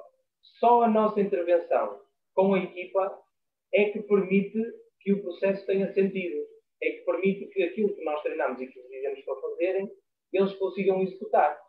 Se nós fazemos situações de um contra um e tentamos ensiná-los a parar, a usar o corpo todo, a ir com o adversário, a adiar o golo, a tentar aguentar e tapar o espaço da baliza. E depois, quando chegamos à situação com a equipa, uh, e eles fazem situações de finalização do contra um, ou fazem situações de jogo e surge uma situação do contra um, e o guarda-redes escolhe um lado e cai antes do, do remate sair, e o treinador do guarda-redes diz: pá, olha, pronto, deixa lá, essa bola era muito difícil.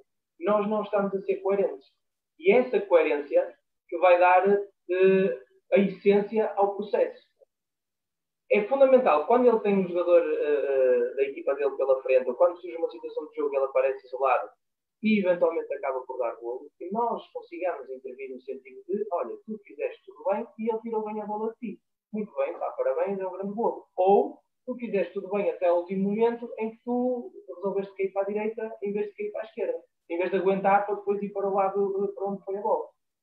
Ou seja, só isso é que, é que consegue conferir a coerência e a essência ao, ao processo. Sub-14 para cima, nós temos um treinador de guarda-redes com a equipa que acompanha sempre a equipa, ou seja, um, o próprio treino é diferente, está inserido naquilo que é uh, o morfociclo semanal para todas as equipas e o treinador de guarda-redes todos os dias está com, esse, com, com esses guarda-redes e é responsável pelo, pelo desenvolvimento deles, tanto numa parte específica como uh, na parte da intervenção com a equipa, no sentido de fazer com que tudo flua de uma forma natural. Uh, Eduardo, Uh, eu se calhar passaria a outra pergunta, se não te importares, que era para tornarmos Sim, isto mais dinâmico. O Pedro respondeu completo. Até porque o Pedro respondeu isto, acho que extremamente bem. E eu vou passar aqui outra pergunta uh, do Magro Fred, uh, fala que vocês, tanto sendo uh, treinadores guarda-redes como coordenadores, se vocês influenciam, influenciam a escolha da baliza para o jogo ou deixam essa escolha para o treinador principal? Uh, Percebeste a pergunta? Okay. Queres Sim, percebi a pergunta. Uh, e é uma, uma boa questão. Uh, obrigado pela questão. Dois contextos. Primeiro contexto, futebol 7, futebol de iniciação. segundo contexto, futebol de 11. É claro que eu vou falar naquilo que é a minha experiência e naquilo, sobretudo, que se passa na académica. no futebol 7 não, não, há muito que saber, não há muito que enganar. todos os guarda-redes que nós temos na académica temos, porque temos consciência uh, que dentro daquilo que nós consideramos tem potencial para continuar na académica, uh, nós não podemos fazer previsões a longo prazo, não é? ou 5, 6 anos, é o que eu costumo dizer sempre, mas têm condições para ano após ano uh, irem evoluindo connosco, ok? uh, e, portanto, desse ponto de vista não há muito que saber. No futebol 7 temos dois guarda-redes convocados, uh, jogará, se não jogar uma parte cada um, andará sempre muito próximo disso, mas a verdade é que, é que 99% das vezes é, é, o que acaba por acontecer. Uh, e, portanto, isto é uma situação que é delineada uh, entre o coordenador do gabinete de treino de guarda-redes, no início da época, e entre o, o coordenador do, do, futebol de iniciação, do futebol CEP, uh, e, e, entre todos os treinadores de cada uma das equipas do futebol CEP, como é, como é natural. agora, essa é uma questão que, que, que, que nem colocamos muito, uh, por, do, por, dois motivos. Primeiro, pela própria qualidade dos, dos miúdos ser equilibrada e termos um bom nível competitivo entre todos.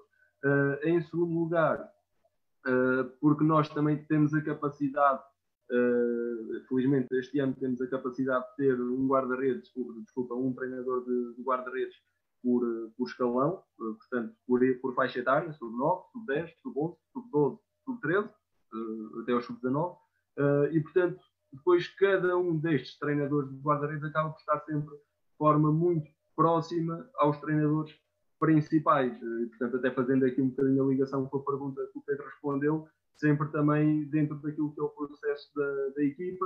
Uh, e, portanto, uh, eu vou tendo, como coordenador, vou tendo sempre conhecimento. Nunca houve uh, o facto de eu dizer, ou a situação de eu dizer, não, este fim de semana vai jogar A, B ou C. Porque a verdade é, é, que também foi sempre havendo consenso entre todos.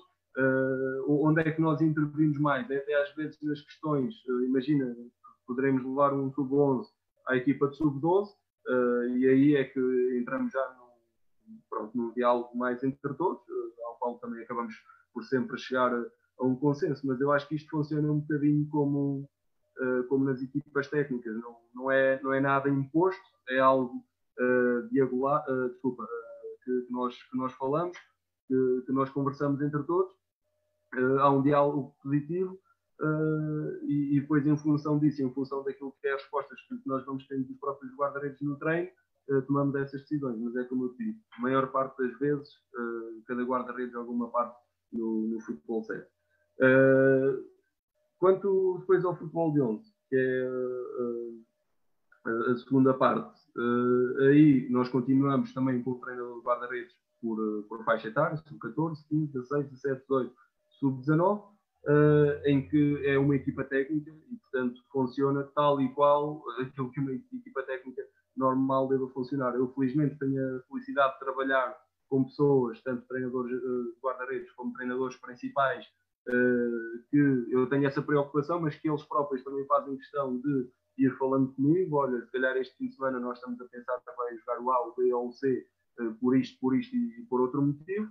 Uh, e, e, é claro que eu, tentando sempre supervisionar o processo, uh, mas a verdade é que, como eu costumo dizer, eles é que estão com, com os guarda-redes a semana toda, e depois, como qualquer equipa técnica, no caso de haver algum desentendimento, não é, não é que não é que tenha havido e, e tenho, tenho, passado anos positivos, tanto na académica como, como noutros clubes nesse, nesse aspecto.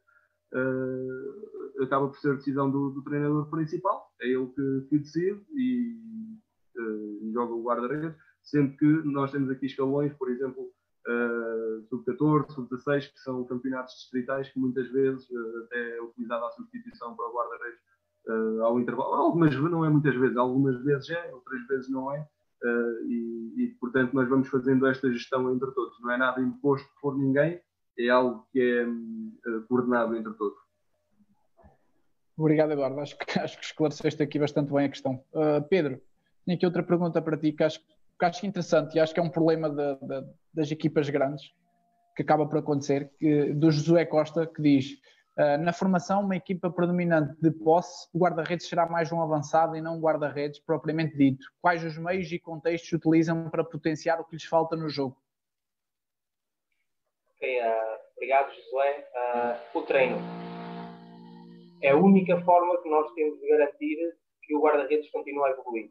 Seja no treino específico, seja no treino com a equipa, seja quando nós sentimos que eles estão numa zona de conforto, que estão acomodados ou que estão a estagnar, a colocá-lo num patamar acima de exigência, uh, se nós acreditarmos que ele é capaz de, de, dar resposta, para treinar acima e para exigir que ele uh, continue a evoluir. Facto, nós temos muitas vezes uh, jogos em que os nossos guarda-redes tocam poucas vezes na bola, mesmo jogando contra aqui meninos de idades mais velhas, mas também sabemos que vai haver jogos todos os anos em, no, no, campeonato em que eles vão, estar mais, vão ser mais solicitados, principalmente nas, nas fases finais. Uh, seja como for, para mim é decisivo que a única ação que ele tenha que fazer, que ele tente fazer bem, ou seja, ele desenvolver desde muito cedo essa concentração e essa capacidade de foco uh, em ter poucas ações e dele ter de se manter ligado ao jogo. Como é que ele se mantém ligado ao jogo? Acompanhando a equipa, uh, nós estimulando a comunicação dele, seja com bola, seja sem bola, uh, estar envolvido no ataque da equipa e no golo da equipa, estar envolvido em evitar que a bola chegue perto da baliza dele e tentar que tanto ele como a equipa ganhem a bola o mais cedo possível. Ou seja, tudo isto nós podemos tentar estimular dentro do próprio jogo, podemos estimular isto por objetivos para o jogo, podemos estimular isto no próprio treino, quando temos, por exemplo, porque às vezes os, os sub-10 podem fazer eh, um período de jogo contra os sub-11 no treino. Se calhar para os sub-11 uh, vai-lhes dar algumas coisas e para os sub-10 vai-lhes dar este lado de terem que passar mais tempo a defender. Se calhar depois os sub-11 na semana seguinte vão fazer com os sub-12. Ou seja, uh, à medida que nós vamos sentindo essas necessidades e vamos fazendo uh, determinados ajustes mesmo no treino e na forma como montamos as coisas, nós podemos ter esse tipo de intervenção com eles. Quando eu digo no treino, para mim o treino específico é decisivo por, este, por os fatores que eu expliquei antes e por o tipo de dinâmica que nós colocamos lá, que torna o treino mais intenso e aproximado ao jogo. Uh, como é óbvio, eles fazem muito mais defesas e têm muito mais ações no treino específico que têm em jogo.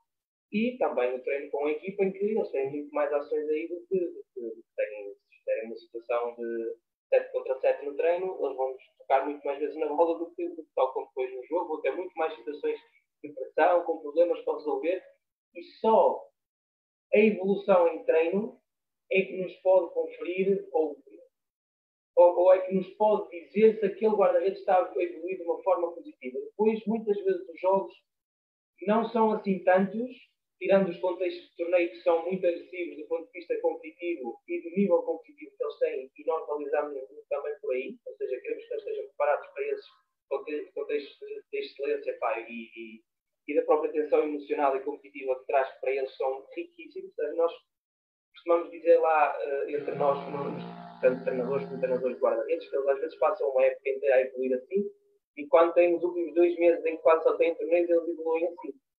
E é verdade que, de facto, uh, tudo aquilo lhes traz um grande, um grande crescimento e é muito mais rico para eles porque é muito mais competitivo e faz com que eles tenham de melhorar e faz com que eles tenham de evoluir próprio ritmo de jogo aumenta, a própria capacidade para eles lidarem com determinado de remate ou, ou, ou de bolas cruzadas para a área uh, é muito maior.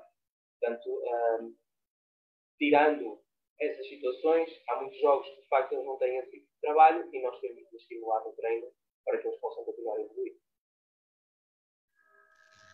Acho que foi uma resposta eh, excelente eh, e revejo-me bastante nessa, nessas ideias. Uh, se calhar voltaríamos aqui um bocadinho às etapas, até porque já estamos com, com cerca de hora e meia. Se calhar iríamos até concluir as etapas e depois voltaríamos aqui a algumas questões uh, mais abertas. Uh, Eduardo, queres dar continuidade aí à próxima etapa? Ou... Uh, sim, queres que eu volte à partilha da ecrã? Se, se, se possível, se possível, sim. Peço que estejas sucinto. Ok. Que tentes explicar de, de uma forma breve. Nós, disseste que nós estamos com quanto tempo? 20 minutos? Estamos com 20 minutos? Não, não, não. Estamos, temos já cerca de hora e meia. Não queria estar a estender demasiado. Ok, muito bem. Olha, uh, ainda então, direto a essa questão. Uh, investimento deliberado. Uh, portanto, aqui é a terceira etapa que nós consideramos. reparamos que a vermelho temos sublinhado a etapa decisiva e a etapa decisiva, precisamente, o próprio nome leva a isso, que é investimento deliberado. É ok, é aqui que nós vamos ver se, se eles querem, se eles querem fazer por isso, uh, para que no futuro sejam guarda-redes. É onde eles efetivamente têm que começar a investir mais deles nesta, uh, nesta tarefa, que é, que é ser guarda-redes de futebol. Uh, e é uma fase onde há um evento uh, maturacional que é extremamente importante, que é, que é muito decisivo e, e, que, sobretudo, carece, ou melhor, faz com que os treinadores, não só os treinadores de guarda-redes, todos os treinadores envolvidos no, no meio desportivo, tenham conhecimento sobre os fenómenos que vão acontecer. Uh, que é um período extremamente rico por um lado, extremamente ingrato por outro. Uh, e eu já explico um bocadinho melhor esta ideia. Mas basicamente é a etapa onde eles vão passar, ou em média, eles passam pelo pico de velocidade de crescimento, onde eles em altura vão crescer mais. Nós sabemos que nos meninos isto dá aos 13 anos e, e há outros que, que, que, se dá aos 16 ou aos 15. Uh, eu já tive casos, vários, com, com, com estes números que eu, que eu vos estou a dizer, uns mais cedo, outros mais tarde. Uh, e, portanto, desde logo, é uma etapa onde há diferenças individuais extremamente grandes entre os próprios guarda-redes. Nós podemos ter dois guarda-redes na nossa equipa de iniciados A, que até podemos considerar que há um que tem, se calhar, mais potencial, ou que, do ponto de vista daquilo que é a tarefa dele em jogo, cumpre melhor que o outro, mas que, por motivos de ordem maturacional e pelo seu próprio desenvolvimento, ainda não está pronto para fazer determinadas coisas o outro já faz. E, e, esta é a parte que me assusta, porque se o treinador não estiver desperto para estas questões, nós vamos perder muitos, e eu não estou a falar só de guarda-redes, nós vamos perder muitos, muitos, muitos talentos, uh, seja no futebol, se calhar noutras modalidades também, mas falando do futebol, vamos perder uh, muitos talentos uh, no, no, futebol. Portanto, primeiro aspecto, treinador de formação, treinador que trabalha nesta faixa etária, ter conhecimento absoluto, ler, porque há muita coisa disponível, uh, tudo que seja relacionado com desenvolvimento motor, com maturação, uh, com o pico de velocidade de crescimento e com os fenómenos que, que isso traz para, para o próprio desenvolvimento do guarda-redes, porque mesmo do ponto de vista perceptivo ao motor, uh, vamos ter guarda-redes e vamos ter jovens que vão ver se calhar em questão de um mês ou dois meses, durante o verão, alterar completamente aquilo que era o comprimento do meu membro, do meu braço, e isso já vai fazer com que a forma como eu vou atacar a bola, como eu vou colocar as mãos à bola, seja completamente modificada. Uh, o meu andar, o meu correr vai ser completamente diferente, a forma como eu me desloco na baliza vai ser completamente diferente. Uh, podemos ter um guarda-redes uh, que no pontapé de baliza não é capaz de fazer com que a bola saia da área mas que do ponto de vista do gesto motor faz aquilo muito bem, uh, e outro guarda-redes que não faz tão bem, mas que consegue meter a bola muito longe, e portanto é uma fase extremamente sensível uh, deste ponto de vista. Por, por, outro lado, também acredito que seja uma fase rica, porque se nós treinadores estivermos cientes de todas estas, uh, todas estas situações, todas estas modificações que vão, que vão existir, certamente teremos também e seremos capazes de, com as melhores ferramentas, dar-lhes as melhores condições para que eles evoluam. Então, é, é uma fase em que nós uh, começamos a pré-especializar, digamos, naquilo que vai ser uh, o, o guarda-redes sénior, entre aspas, o, o, produto final da, da formação, uh, em que nós queremos que eles tenham todos os princípios de jogo assimilados, ok? Desde os mais macro até aos mais micro. Uh, e, e, e sobretudo, que, uh, que, tenham a capacidade de conhecer o jogo de forma tão completa que lhes permita ter uma grande capacidade de serem guarda-redes proativos, como o Pedro estava a dizer, de antecipar ações. Porque nós estamos aqui a falar uh, eh, 15 anos, se eles começaram a jogar com 8, uh, já são 7 anos de prática. Uh, e são 7 anos de prática, idealmente, se nós olharmos as coisas, não tem que ser com este modelo mas se nós tivermos um modelo também bem definido e bem estruturado, são oito anos de prática sustentados e fundamentados naquilo que é importante nós darmos em cada uma das idades. Então chegam aqui já com um conhecimento grande daquilo que é o jogo. Uh, dentro daquilo que nós queremos passar para eles, a nível de conteúdos, essencialmente, como eu disse há pouco, focamos muito aqui o trabalho das ações individuais. Uh, portanto, o, face a esta modificação que eles têm no corpo, como eu costumo dizer, a nossa missão é ensiná-los a funcionar com estas alterações. Eh, e então nós focamos muitas vezes aspectos que, que, acabam por ser mais micro, que acabam por ser mais do ponto de vista das ações individuais deles, eh, pequenas correções, correções de vícios que eles muitas vezes trazem, porque daqui para a frente este vai ser o corpo eles vão ter uh, para jogar futebol, então é neste corpo que eles têm de ser altamente competentes a desempenhar as suas funções e a fazer as suas uh, ações uh, individuais, as suas ações técnico-táticas. Portanto, do ponto de vista daquilo que é o trabalho, exercícios isolados, sempre, é assim, quando eu falo exercícios isolados, não, não é que sejam descabidos daquilo que é o jogo, porque o nosso objetivo com o treino, seja nos 8 anos, seja nos 19, é sempre ajudar o guarda-redes a jogar melhor o jogo, a ter ferramentas para jogar melhor o jogo. Eh, portanto, quando eu digo isolados, estou a falar de situações que, olha, vamos trabalhar sobretudo a tua blocagem ou a tua interseção de bola alta, seja o que for, mas porque depois no jogo tu vais precisar disto por este motivo. E nós estamos a falar dos 13 aos 15 anos, aproximadamente, ele já tem mais do que capacidade e já tem mais do que background suficiente para serem capazes de fazer este raciocínio. Ok, eu estou aqui a trabalhar esta parte mais individual, mas depois eu vou aplicá-la no jogo neste e neste contexto, coisa que, por exemplo, aos 8 anos ou aos 10 anos, uh, os meninos não, não têm. E é por isso que eu digo que muitas vezes é descabido este treino mais isolado, ações mais individuais uh, em meninos de 7, de 8, de 9 anos, porque eles ainda não têm essa noção daquilo que é o jogo e daquilo que é a tarefa deles em jogo. Portanto, eles, eh, se nós colocarmos tarefas demasiado analíticas, eles acabam por estar a fazer aquele exercício, mesmo que sejam bons a fazer aquele exercício, não sabem porque é que estão a fazer. E em vez de se tornarem bons a jogarem futebol, como o Pedro diz, vão, -se, vão ser bons a fazer exercício. Uh, e, e, portanto, é nesta, nesta etapa que, que, este, que este trabalho entra. Depois, logicamente, que começa a haver uma orientação de tomada de decisão, não, não é castrada a tomada de decisão, mas começamos a orientar de forma mais próxima a tomada de decisão, uh, o treino focado sobretudo em aspectos uh, da intensidade que o próprio jogo também já, já vai exigir, porque ele já tem essa capacidade para, para o fazerem, uh, exercícios que representem também situações de jogo em que eles tenham que adotar um posicionamento, tenham que expressar certos comportamentos para finalizarem com a realização de uma ação técnico-tática dentro de um contexto de jogo, portanto, estou a falar de situações em que nós progredimos eh, de exercícios mais isolados eh, para exercícios mais situacionais, digamos, mais de situação de, jogo, mas sempre com muito foco naquilo que é a correção individual.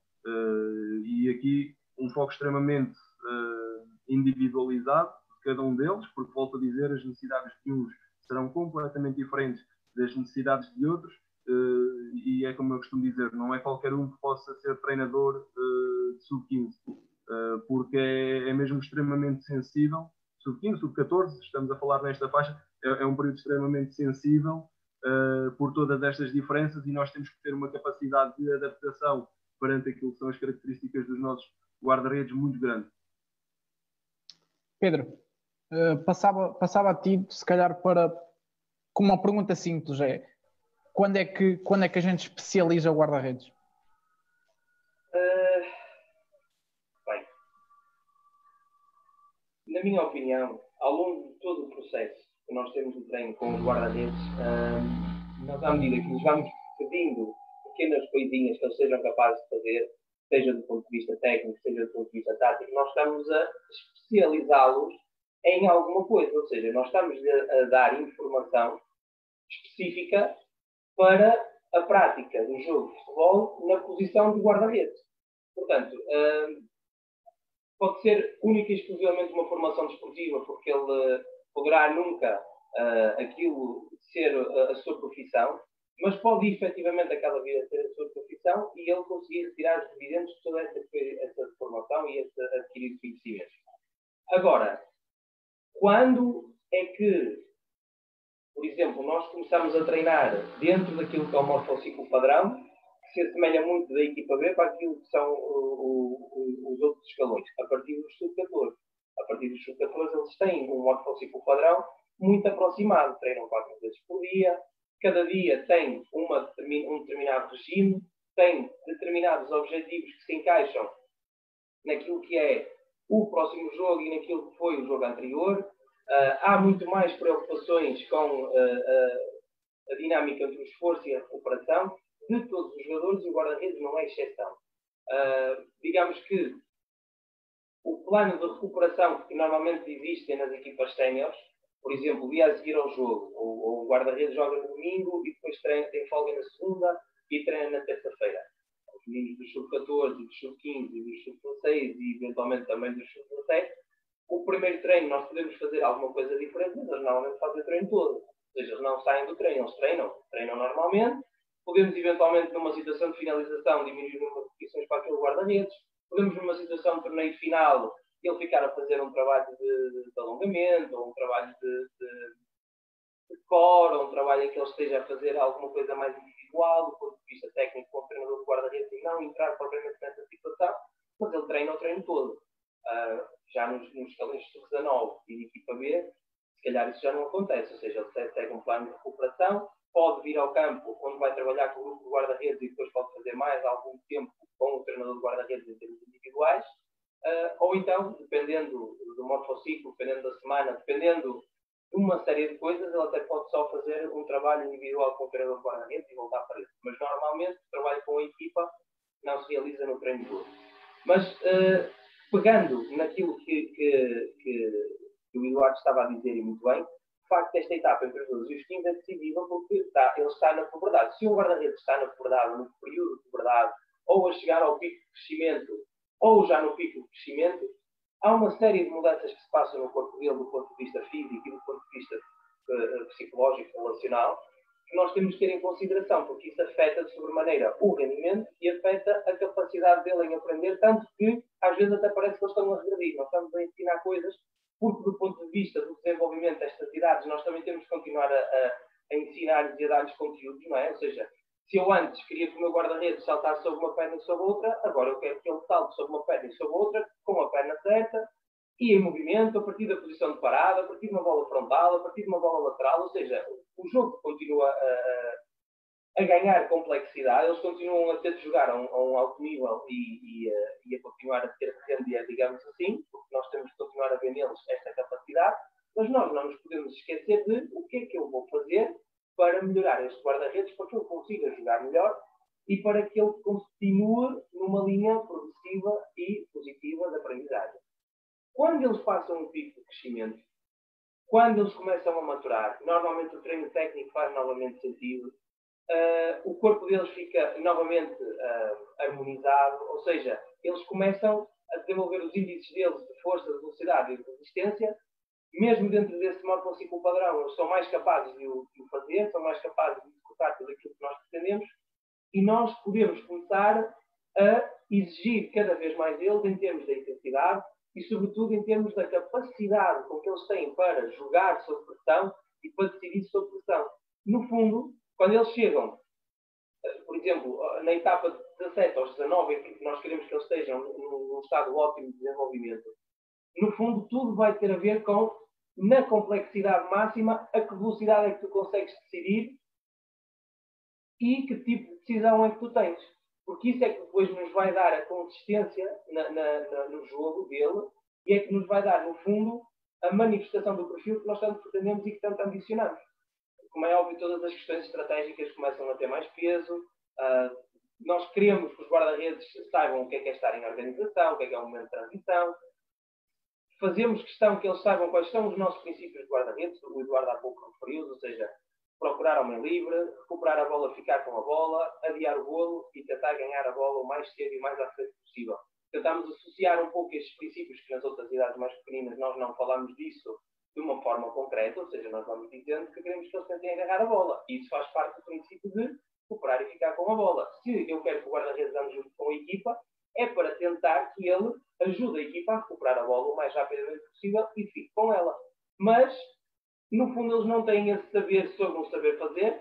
Nós vamos perguntando as coisas aos poucos, vamos estimulando a que pensem sobre as coisas, mas nestas idades a exigência é máxima. Uh, o tipo de trabalho que nós fazemos é no sentido de os preparar uh, para uh, a alta competição, ou seja, para tentar que, e eu faço com muita regularidade, ter, por exemplo, um sub-17, ou um sub-18, ou um sub-19 a treinar na equipa B, e quando um sub-17 vem à equipa B, ele faz muito bem a parte inicial com os guarda-redes. Claro que nós podemos notar alguma dificuldade a agarrar uma bola mais rápida, uh, a lidar com algum tipo de cruzamento que nós podemos fazer mais, mais complicado para eles, mas uh, normalmente eles fazem muito bem em termos de escolher e de fazer bem tecnicamente. O problema é quando eles vão treinar com a equipa e quando se atiram a bola já bateu na rede. Ou quando eles querem decidir perante a pressão de um jogador, uh, nós temos muitos que começam a fazer um processo de transição entre a equipa B e a equipa A, e, e o andamento, o ritmo é completamente diferente. Por isso é que nós os colocamos lá, para começar a nivelar um pouco as coisas e a esbater essa sensação de que eu não estou pronto. Como é óbvio, o sub-17, quando vai treinar a equipa B, é complicado e é difícil ele estar pronto. Mas nós podemos ver o que é que ele tenta fazer, como é que ele lida com isso, lá está. Se ele tem personalidade para estar a treinar, para continuar a treinar com qualidade e para continuar a evoluir. Só dessa forma é que nós podemos acreditar que, de facto, isso que estamos a falar desse processo de especialização faz sentido se nós pensarmos nele, nós temos de ver como é que é o todo, ou seja, o final, o produto final é este. Eu quero que ele seja assim. Como é que nós vamos pegar nele desde aqui até ali, alimentando e educando, para que ele consiga chegar dessa forma como nós pretendemos? Excelente, esse, esse, também é claramente um, um desafio do, do, treino e não só do treino guarda-redes, que, é, que é, como é que, como é que preparamos o guarda-redes para ser de elite.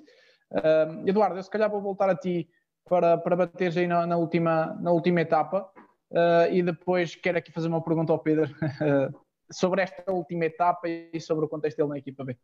Ok. Que estamos já a aproximar do fim. Uh, queres que eu volte a partir da ecrã?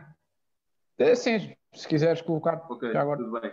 Uh, pronto, primeira questão, uh, reforçar aqui uma coisa que o Pedro disse e que eu acho que também é importante dentro daquilo que é este modelo que estamos aqui a ver, uh, falar, que é efetivamente, na, pelo menos na académica também, também assim é, a partir do sub-14 já há uma certa lógica semanal, já há preocupação com o microciclo padrão, também próximo àquilo que nós fazemos nos júniores, por exemplo ok? Depois acaba por ser transversal sub-15, sub-16, 17, 18 uh, e sub-19.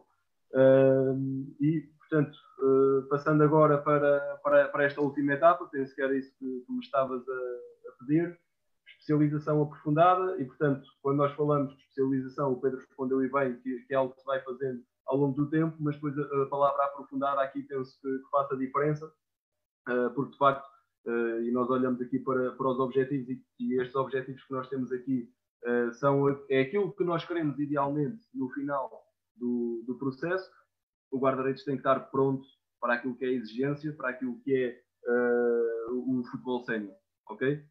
pode, pode não ser imediatamente para, para, a equipa, para a equipa A do clube, mas se calhar dentro de um certo plano, ou através do sub-23, ou através de uma equipa B que ele poderá ter ali naqueles primeiros dois, três anos, e depois efetivamente. Eh, agora, tudo isto não nos podemos esquecer, que é futebol sénior e, portanto, de uma forma bem clara, é o guarda-redes estar pronto para o futebol sénior, assimilar de forma clara todos aqueles que são os princípios de jogo uh, que, que, nós consideramos. Uh, e, e, portanto, o treino depois já vai ser uh, muito mais idêntico e muito mais focado naquilo que, que é também um trabalho que se faça numa equipa, numa equipa A, numa equipa sénior, numa equipa uh, de futebol profissional. Uh, a grande diferença de, desta etapa da especialização aprofundada uh, para a anterior é sobretudo no aspecto, lá está, eles neste momento já estão prontos para fazer muitas mais coisas, quer do ponto de vista motor, quer do ponto de vista cognitivo, porque já entendem melhor, já entendem o jogo de uma maneira que os permite fazer coisas mais complexas uh, e assimilar uh, também conhecimentos mais complexos do que propriamente na fase anterior. Para além disso, também é expectável, e nós esperamos que assim seja, se fizermos tudo bem, portanto, que haja uma, uma estabilização daquilo que são as ações individuais do guarda-redes e que perante essa estabilização nós já podemos começar a trabalhar muito mais focados naquilo que é o próprio jogo, naquilo que o guarda-redes vai, vai ter. Eu, eu defendo esta questão do, dos planos individuais e do treino individualizado deve ser transversal uh, a, a, toda a formação, ou se calhar naquelas idades mais, mais uh, lá está da recreação exploratória fundamental, possa não, não, não ser tão importante, uh, mas a partir de um certo ponto em que eles, cada um deles evidencia necessidades muito individuais, nós termos planos individualizados para, para cada um dos guarda-redes e, portanto, aqui no, nesta, nesta etapa da especialização aprofundada, que a partir dos 16, 16, 17, 18, 19, também tem a sua importância. Uh, e, e, depois nós começamos aqui a orientar-nos muito mais para aquilo que é, são as tomadas de decisões nos vários momentos de jogo, uh, para aquilo que são uh, efetivamente fazermos com sucesso uh, os princípios de jogo, conseguirmos aplicar as ações no tempo e no espaço certo, ter, termos uma, uma consciência daquilo que o jogo nos pede e conseguirmos dar uma resposta perante as várias situações de jogo, logicamente integrados dentro de, do modelo de jogo da, da nossa equipa ou, ou do nosso próprio clube, uh, mas é, é, sobretudo treinar para competir, é, é sobretudo uh, estarem prontos para a competição, uh, mostrarem que, estar, que, estão prontos para o patamar seguinte. Como o Pedro estava a dizer, isto não acontece do, da noite para o dia, é algo que tem que ser feito de forma sustentada. um sub-16 não estará pronto para, logicamente, integrar, quer dizer, não é impossível, mas Uh, sabemos que a norma é que o sub-16 não, não estará pronto para integrar a primeira equipa do, de um clube. Uh, e, portanto, percebermos o que é que nós temos que fazer ao longo do, do tempo uh, para, para que esse guarda-redes lá possa chegar. muito, muito baseados naquilo que é o, o microciclo padrão, como, como eu já tinha falado aqui, com aquilo que é os pressupostos a atingir em cada dia da semana baseados naquilo que nós queremos para o nosso guarda-redes, baseados naquilo que a equipa precisa do, do nosso guarda-redes, uh, baseado, porque aqui também começa a ganhar alguma importância, principalmente quando estamos a falar no sub-19, do próximo adversário uh, que nós vamos encontrar, uh, e sempre com esta perspectiva de, do, do, treino individualizado, que é nós percebermos este guarda-redes é muito bom na, na defesa da baliza em um para um, se calhar tem que trabalhar com ele um bocadinho mais a parte dos cruzamentos e depois dentro do meu próprio treino, do meu próprio tempo e espaço, tenho que me organizar para conseguir fazer. Uh, e se calhar aquele guarda-redes não precisa tanto deste aspecto dos cruzamentos porque está muito à vontade, mas precisa trabalhar mais as situações de, de um contra um. Uh, eu, eu, volto a dizer, esta preocupação é, é transversal a todas as etapas, uh, mas lá está, à medida que nós entramos aqui nesta especialização aprofundada, em que há um comprometimento muito maior com aquilo que é a própria consistência do guarda-redes em treino e em jogo, a consistência, a consistência das ações dele, a consistência uh, dos desempenhos dele em jogo, uh, nós vamos também aproximando daquilo que é, que é um treino já num, num patamar superior. Pedro. Uh... Miguel, Miguel, antes, antes da tua questão, queria só tocar aqui um ponto que, me parece importante, ou seja, pegando uh, neste todo das etapas, e o Eduardo fez, fez um, um, trabalho uh, muito bom ao tentar sintetizar isto e a tentar uh, pegar nisto e arranjar uma forma de tornar funcional para, para, no caso, para ele, para, para ele conseguir aplicar no, no clube dele. Só um, um ponto uh, que a mim me parece aqui muito importante, que é a complexidade o, o, nós estamos falando aqui de complexidade uh, em vários níveis, em várias escalas. E há muitas formas de treinar e há muitas formas de, de nós conseguirmos que os nossos guarda-redes evoluam, que eles se tornem melhores. Mas, na minha perspectiva, um treinador de guarda-redes, quando pensa na sua metodologia, quando pensa na forma como ele vai uh, tentar desenvolver o seu treino, só há um de dois caminhos. Ou ele escolhe lidar com a complexidade, ou ele escolhe não lidar com a complexidade. Ou seja, eu quero. Aconteça o que acontecer, um sub-7, um sub-8, um sub-9, ao fim de semana, ou quando estiver a jogar com a equipa, ele vai ter de lidar com complexidade. Ele vai jogar 5 para 5, vai jogar 7 para 7.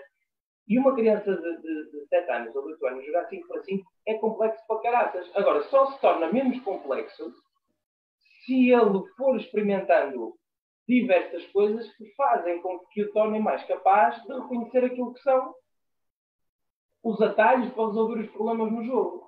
E mediante um determinado tipo de treino com a equipa e, mediante, e, mediante, um determinado, e mediante um determinado tipo de treino específico, eles podem estar mais cedo prontos ou mais tarde prontos. Na minha perspectiva, se eles forem estando sempre mais tarde prontos, o, o, estar um pouquinho mais tarde aos sub-7, um pouquinho mais tarde aos sub-9, quando ele for sub-15 vai estar isto mais tarde, quando for sub-19 vai estar isto mais tarde. Ou seja, ou eu escolho lidar com a complexidade e trabalhar de uma determinada forma, ou eu escolho não lidar com a complexidade e tiro o guarda-redes e fazemos cada um de forma individual um exercício e foco só na técnica, que sem dúvida que é absolutamente decisiva, mas se nós entendemos a técnica como uma capacidade para resolver um problema, às vezes eles próprios encontram uma forma de resolver as coisas melhor do que aquilo que nós estávamos a tentar passar. E se nós nos conseguirmos, certa forma, dar-lhes espaço para eles mostrarem o que é que eles são capazes, ou seja, dar espaço para o talento poder uh, crescer, às vezes nós ficamos surpreendidos com aquilo que eles conseguem fazer e como é que eles muitas vezes chegam à solução ideal sem que nós tenhamos apresentado essa solução ideal. É, é, isso aí bate, bate um bocadinho do que se falou, da questão da descoberta guiada e, e, sobre uma coisa que falaste aí, sobre um bocadinho a focar para trás, também uma característica que falaste ser importante, que é, que é a capacidade de aprendizagem, a velocidade da aprendizagem, que acaba sempre por ser importante. E a pergunta que eu aqui tinha é, tu estando num contexto de equipa B, se consideras o contexto de equipa B, e já que estamos nesta etapa já aproximada do futebol sénior, futebol rendimento, eh, se consideras a equipa B como um espaço de formação, se consideras ainda como formação ou rendimento, ou se é um misto dos dois, um, ehm, sabendo que, que, por exemplo, o caso do Futebol do Porto estão na segunda liga e há um objetivo uh, e estão a competir com equipas com, com objetivos muito claros de rendimento. É, é uma boa pergunta, Miguel. É assim, não há como negar, a equipa B tem que ter rendimento. Ou seja, nós temos que uh, conseguir atingir aquilo que são os objetivos para a equipa, mas o grande objetivo da equipa B é conseguir alimentar a equipa A. É conseguir que um guarda-redes que está, que está, a crescer e que está a desenvolver consiga um dia uh, fazer parte do plantel da equipa A. Esse é o grande objetivo. Nós, neste momento, temos a necessidade de ter o Diogo uh, na equipa A e ter o Mohamed na equipa A, que foram dois guarda-redes que passaram pela equipa B. O Mohamed, inclusive, teve quatro épocas na equipa B até se conseguir. Uh, afirmar e classificar no plantel da equipa. Ou seja, não há um, um, um período de tempo que seja uh, nem influente nem excludente. Há talento, há nós acreditarmos que podemos desenvolver esse talento e há nós olharmos para a evolução do guarda-redes e tentar perceber se ele está a conseguir ficar cada vez mais ao nível e cada vez mais capaz de desenvolver aquilo que ele encontra no jogo da segunda liga os problemas que eles têm na segunda liga são muito difíceis para um guarda-redes que normalmente é sub-18 ou é sub-19 conseguir resolver.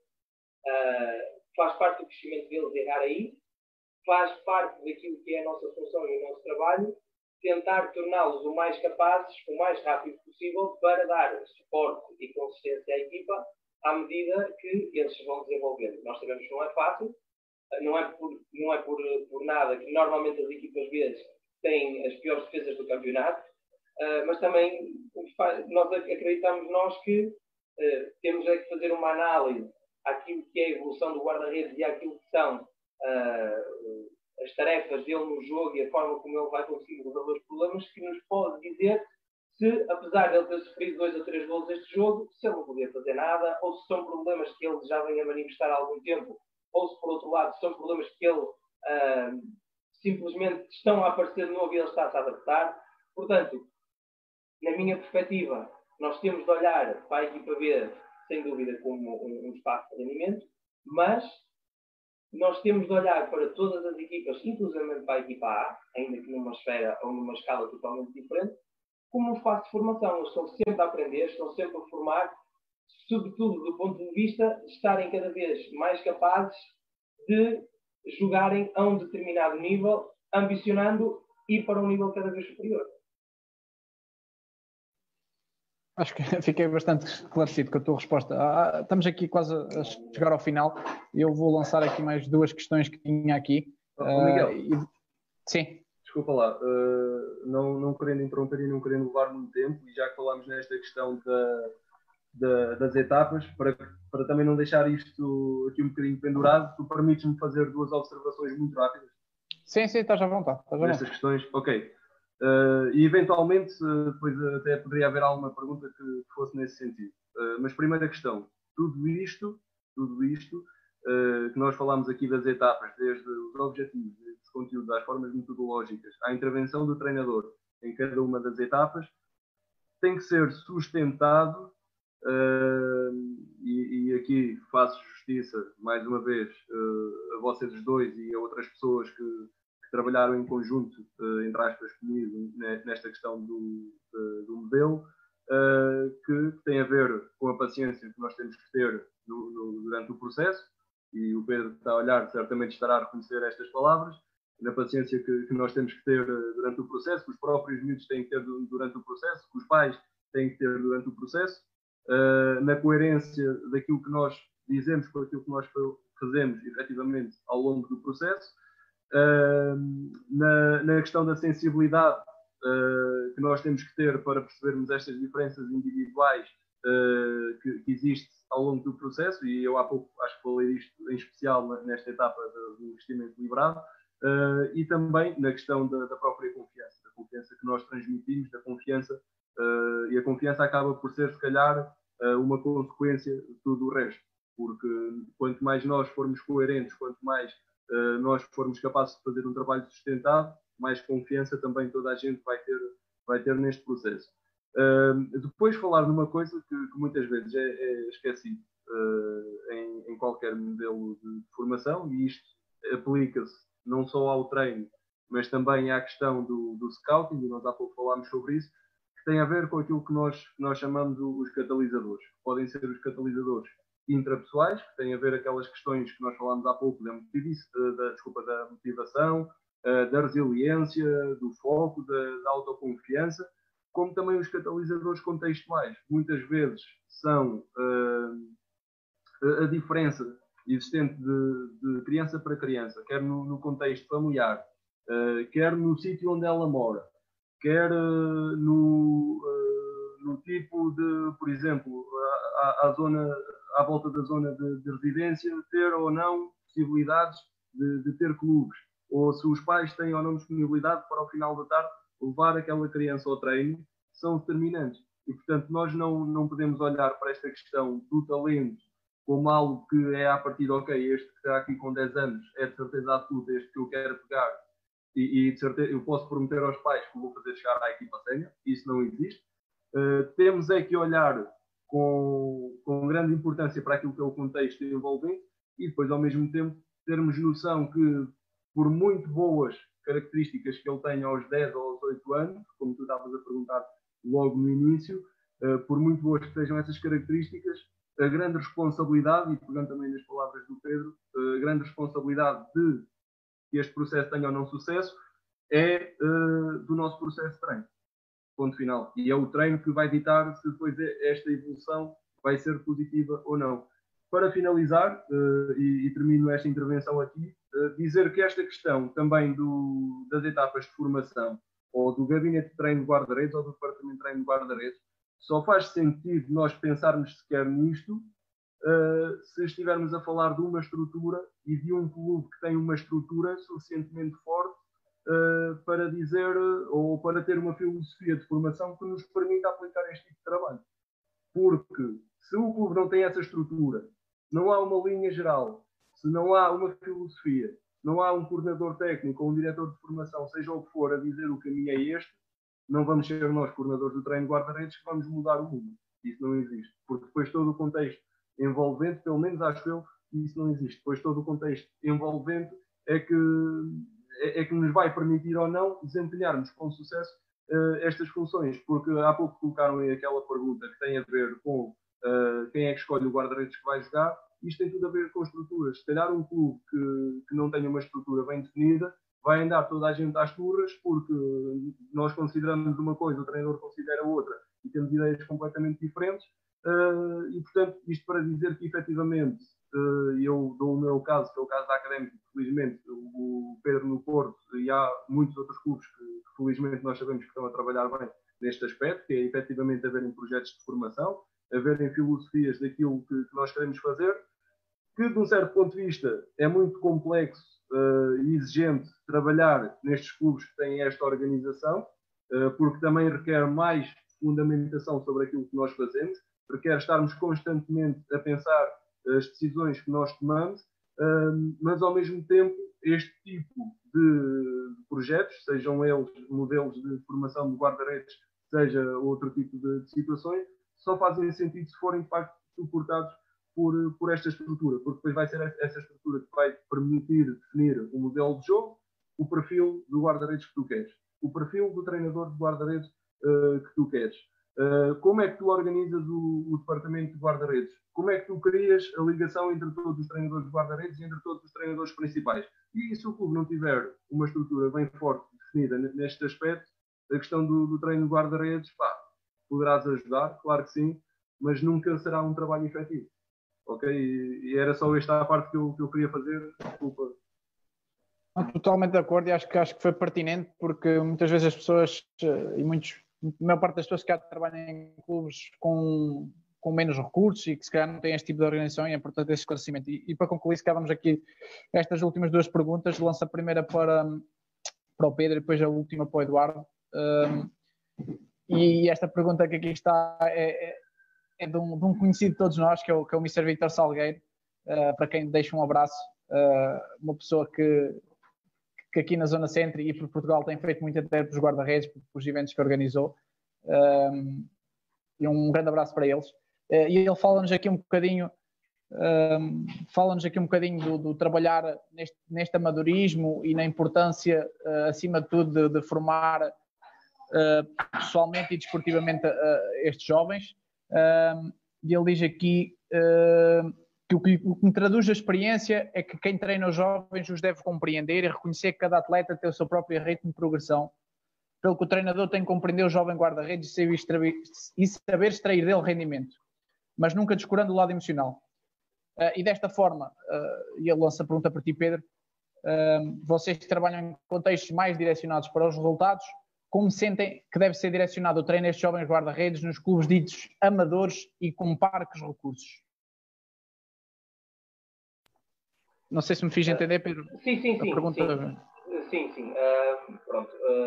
obrigado, Vitor. Um grande abraço para ti. Espero que esteja tudo bem contigo. de facto, é uma pessoa que tem feito muito nos últimos tempos pelo, pelo treino de, de guarda-redes aqui em Portugal, não só ele, mas também a, a inteira, não é? Nesse, nesse, nessa conferência gratuita, ok? Faço aqui a publicidade, mas uh, há que dizê-lo que é, que é verdade. Um, é uma pergunta que eu vou tentar responder com a minha experiência, Vitor. Um, eu treinei no Inter aos dois anos e nós tínhamos um grande objetivo, que era, no final do ano, nós termos tantos ou mais meninos do que aquilo que nós tínhamos.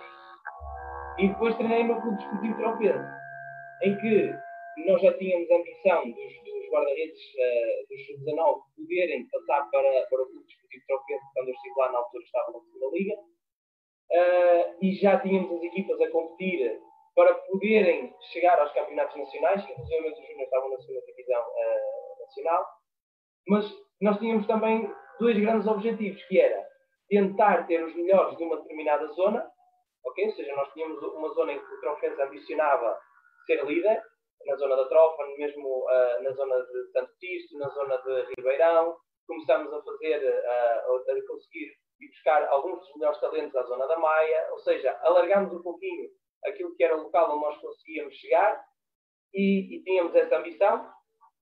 E outra ambição era a mesma do Intermineiro Futebol Clube, que era não deixar uh, sair meninos e tentar ter o máximo de atletas possíveis, porque esse, uh, no fundo, a mensalidade que eles pagavam era muito importante para o clube. Então, Vitor, uh, eu acho que o mais importante para trabalhar nessas, nessas realidades é primeiro nós conseguirmos entender exatamente onde estamos e o que é que o clube pretende de nós. E isso pode ser tanto no escalão onde nós estamos, como uh, no, na própria ambição do clube. Não é? Ou seja, como eu aqui dei exemplo, dois clubes, ainda que o Trofense não, não, não considero que se enquadre nesse amadorismo, mas, por exemplo, em Intermineiro Futebol Clube, ou uma equipa que mesmo agora continua nos distritais, opa, o grande objetivo do clube era nós termos o máximo de atletas possíveis. Como é que nós conseguimos isso? Temos de ser competentes. Temos de ser competentes, temos de garantir que é fácil para toda a gente ver que eles aprendem connosco e, sobretudo, eles são nosso, a nossa maior publicidade. Eles têm de chegar a casa e dizerem nunca mais chego ao próximo treino. Eles têm de ir para o treino todos felizes e contentes da vida. Eles têm de ter uma, uma, uma ambição e uma paixão por estar connosco quase desmedida. Porquê? Porque aquele momento é felicíssimo para eles. Ou seja, se eu tivesse de ir para os mais pequeninos, eu iria por este lado, no contexto de clubes uh, com, com, uma dimensão uh, mais baixa, ou mais humilde, ou com menos recursos. Se for nos escalões mais velhos, essa competência já se traduz muito mais em eles sentirem que aprendem, em eles sentirem que têm uma pessoa que os respeita e que, e que os conhece e que sabe aquilo que eles precisam. e, no fundo, é fazer com que eles se sintam acarinhados na maior parte das situações, porque se eles não se sentirem acarinhados uh, nesses clubes, uh, no fundo aquilo que nós estamos ali a fazer acaba por, por ser muito.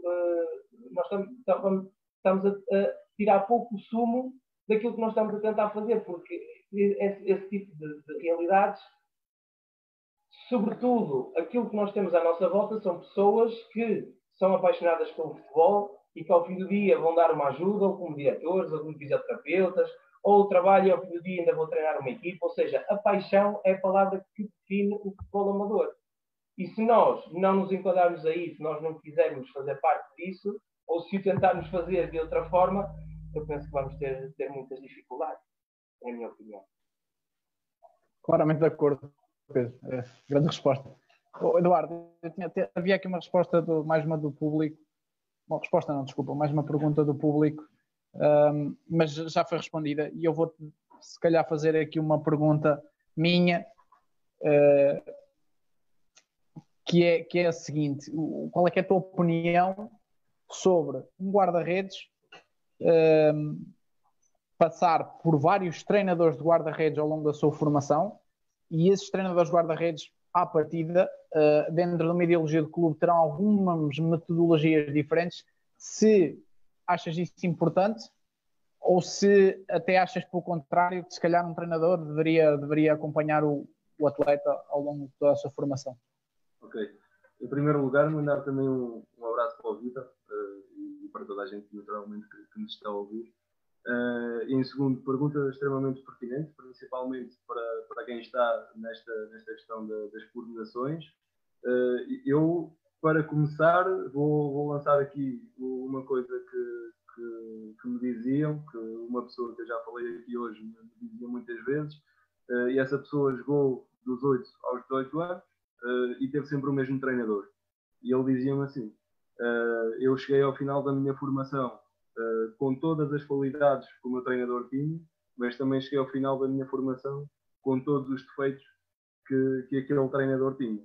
Uh, por outro lado, tu, tu, falaste na questão de, de, departamento e a expressão que eu, que eu utilizo na académica com, com os meus colegas do, do treino de guarda-redes, que eu utilizo, isto está, está escrito, tem a ver com o seguinte, que é o, nós enquanto clube e enquanto gabinete de treino de guarda-redes temos uma ideologia, temos uma filosofia, temos uma metodologia de treino. No entanto, quem leva isso para o terreno são os treinadores. Uh, e se o meu papel como coordenador for robotizar, uh, desculpa, como coordenador for robotizar treinadores, para mim eu estou a fazer mal o meu papel, porque mais do que isso eu também tenho que ter uma componente formativa de treinadores, de, como coordenador, estamos a falar de treino de guarda-redes, formador de treinador de guarda-redes, estamos a falar do coordenador técnico, formador dos vários treinadores que constituem uh, o gabinete de formação. Uh, e, e, portanto, esses treinadores de guarda-redes vão levar para o terreno uh, esta metodologia, mas sempre com aquela expressão que eu utilizo, com a impressão digital de cada um. E é essa impressão digital de cada um, depois também nos vai ajudando a moldar cada guarda-redes, cada criança dentro daquilo que nós pretendemos, em cada uma das várias, uh, várias uh, etapas. Um, mas lá está, se eles ao longo destas etapas todas tiverem sempre o mesmo treinador, provavelmente vão, vão levar sempre com esta mesma impressão digital uh, que os vai deixar andar ali sempre à volta do mesmo. Uh, por outro lado, eu também tenho, e, e posso dizê-lo, colega, um amigo, guarda-redes, uh, sénior, profissional, que me dizia o seguinte: uh, não sei até que ponto é que isto pode ser levado à letra ou não, mas dizia-me o seguinte: um treinador de guarda-redes está com guarda-redes durante três anos, a partir daí não lhe ensina mais nada. Eu não vejo bem as coisas assim, porque eu acho que nós, face àquilo que são as dificuldades e as características que cada guarda-redes vai tendo, se nós fizermos sempre bem o, o nosso papel, nós podemos ir, ir sempre procurando uh, coisas de novo para trazer àquele guarda-redes. Mas porquê é que eu trouxe para aqui uh, este exemplo? Porque, de facto, é muito mais rico se eu tiver a possibilidade de passar por várias pessoas, depois cada uma delas uh, dentro de uma ideologia, dentro de uma filosofia de treino, mas cada uma delas com um olhar mais diferente neste ou naquele aspecto, que o possam uh, ajudar. Agora, claro, tem, tem que ser pessoas com aquele perfil que nós, que nós queremos, desde essa parte mais humana que, que o Vitor estava a falar, até esta parte mais técnica e de conhecimento uh, robusto que, que, nós temos falado aqui ao longo dos últimos 20 minutos, né, que nós vamos chamar. Uh, meus caros, estamos a chegar, ou estamos no, no final. Uh, Agradecer-vos a vossa participação. Acho que, que, saímos daqui todos um bocadinho mais, mais cultos e para quem nos vê também. Agradecer-vos. Foram duas horas e duas horas e duas horas e vinte de, de partilha. Uh, não sei se querem acrescentar alguma coisa, se está, está tudo dito. Um... Não, da minha parte, uh, queria novamente reforçar o que disse no início, agradecer uh, o teu convite, Miguel, mandar um grande abraço ao, ao Eduardo e esperar que, pá, que, possamos sair desta situação o mais rápido possível e voltar a ir a treinar. E pronto, mandar um abraço para toda a gente que esteve, que esteve a ver e que esteve, e que esteve a ouvir. Obrigado, Miguel. Uh, sim, basicamente uh, o mesmo. Uh, reforçar esse agradecimento inicial ao Miguel, aos teus companheiros do, do Futebol Apoiado, do blog, pelo convite. O agradecimento ao Pedro por, por ter aceito também o convite para, para estar comigo e contigo a falar sobre este tema que, que nos é tão sensível.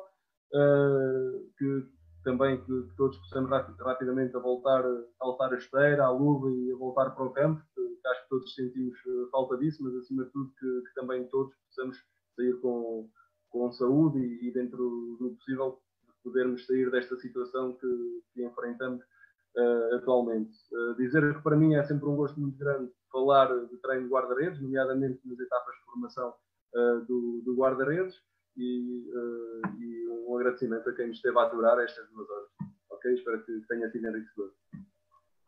Amigos, para, para os nossos leitores e acompanho, que nos acompanham os diretos, amanhã por volta das 21 horas estaremos aqui em direto o José Boto. Uh, lá nos encontramos. A vocês, mais uma vez, obrigado e um grande abraço.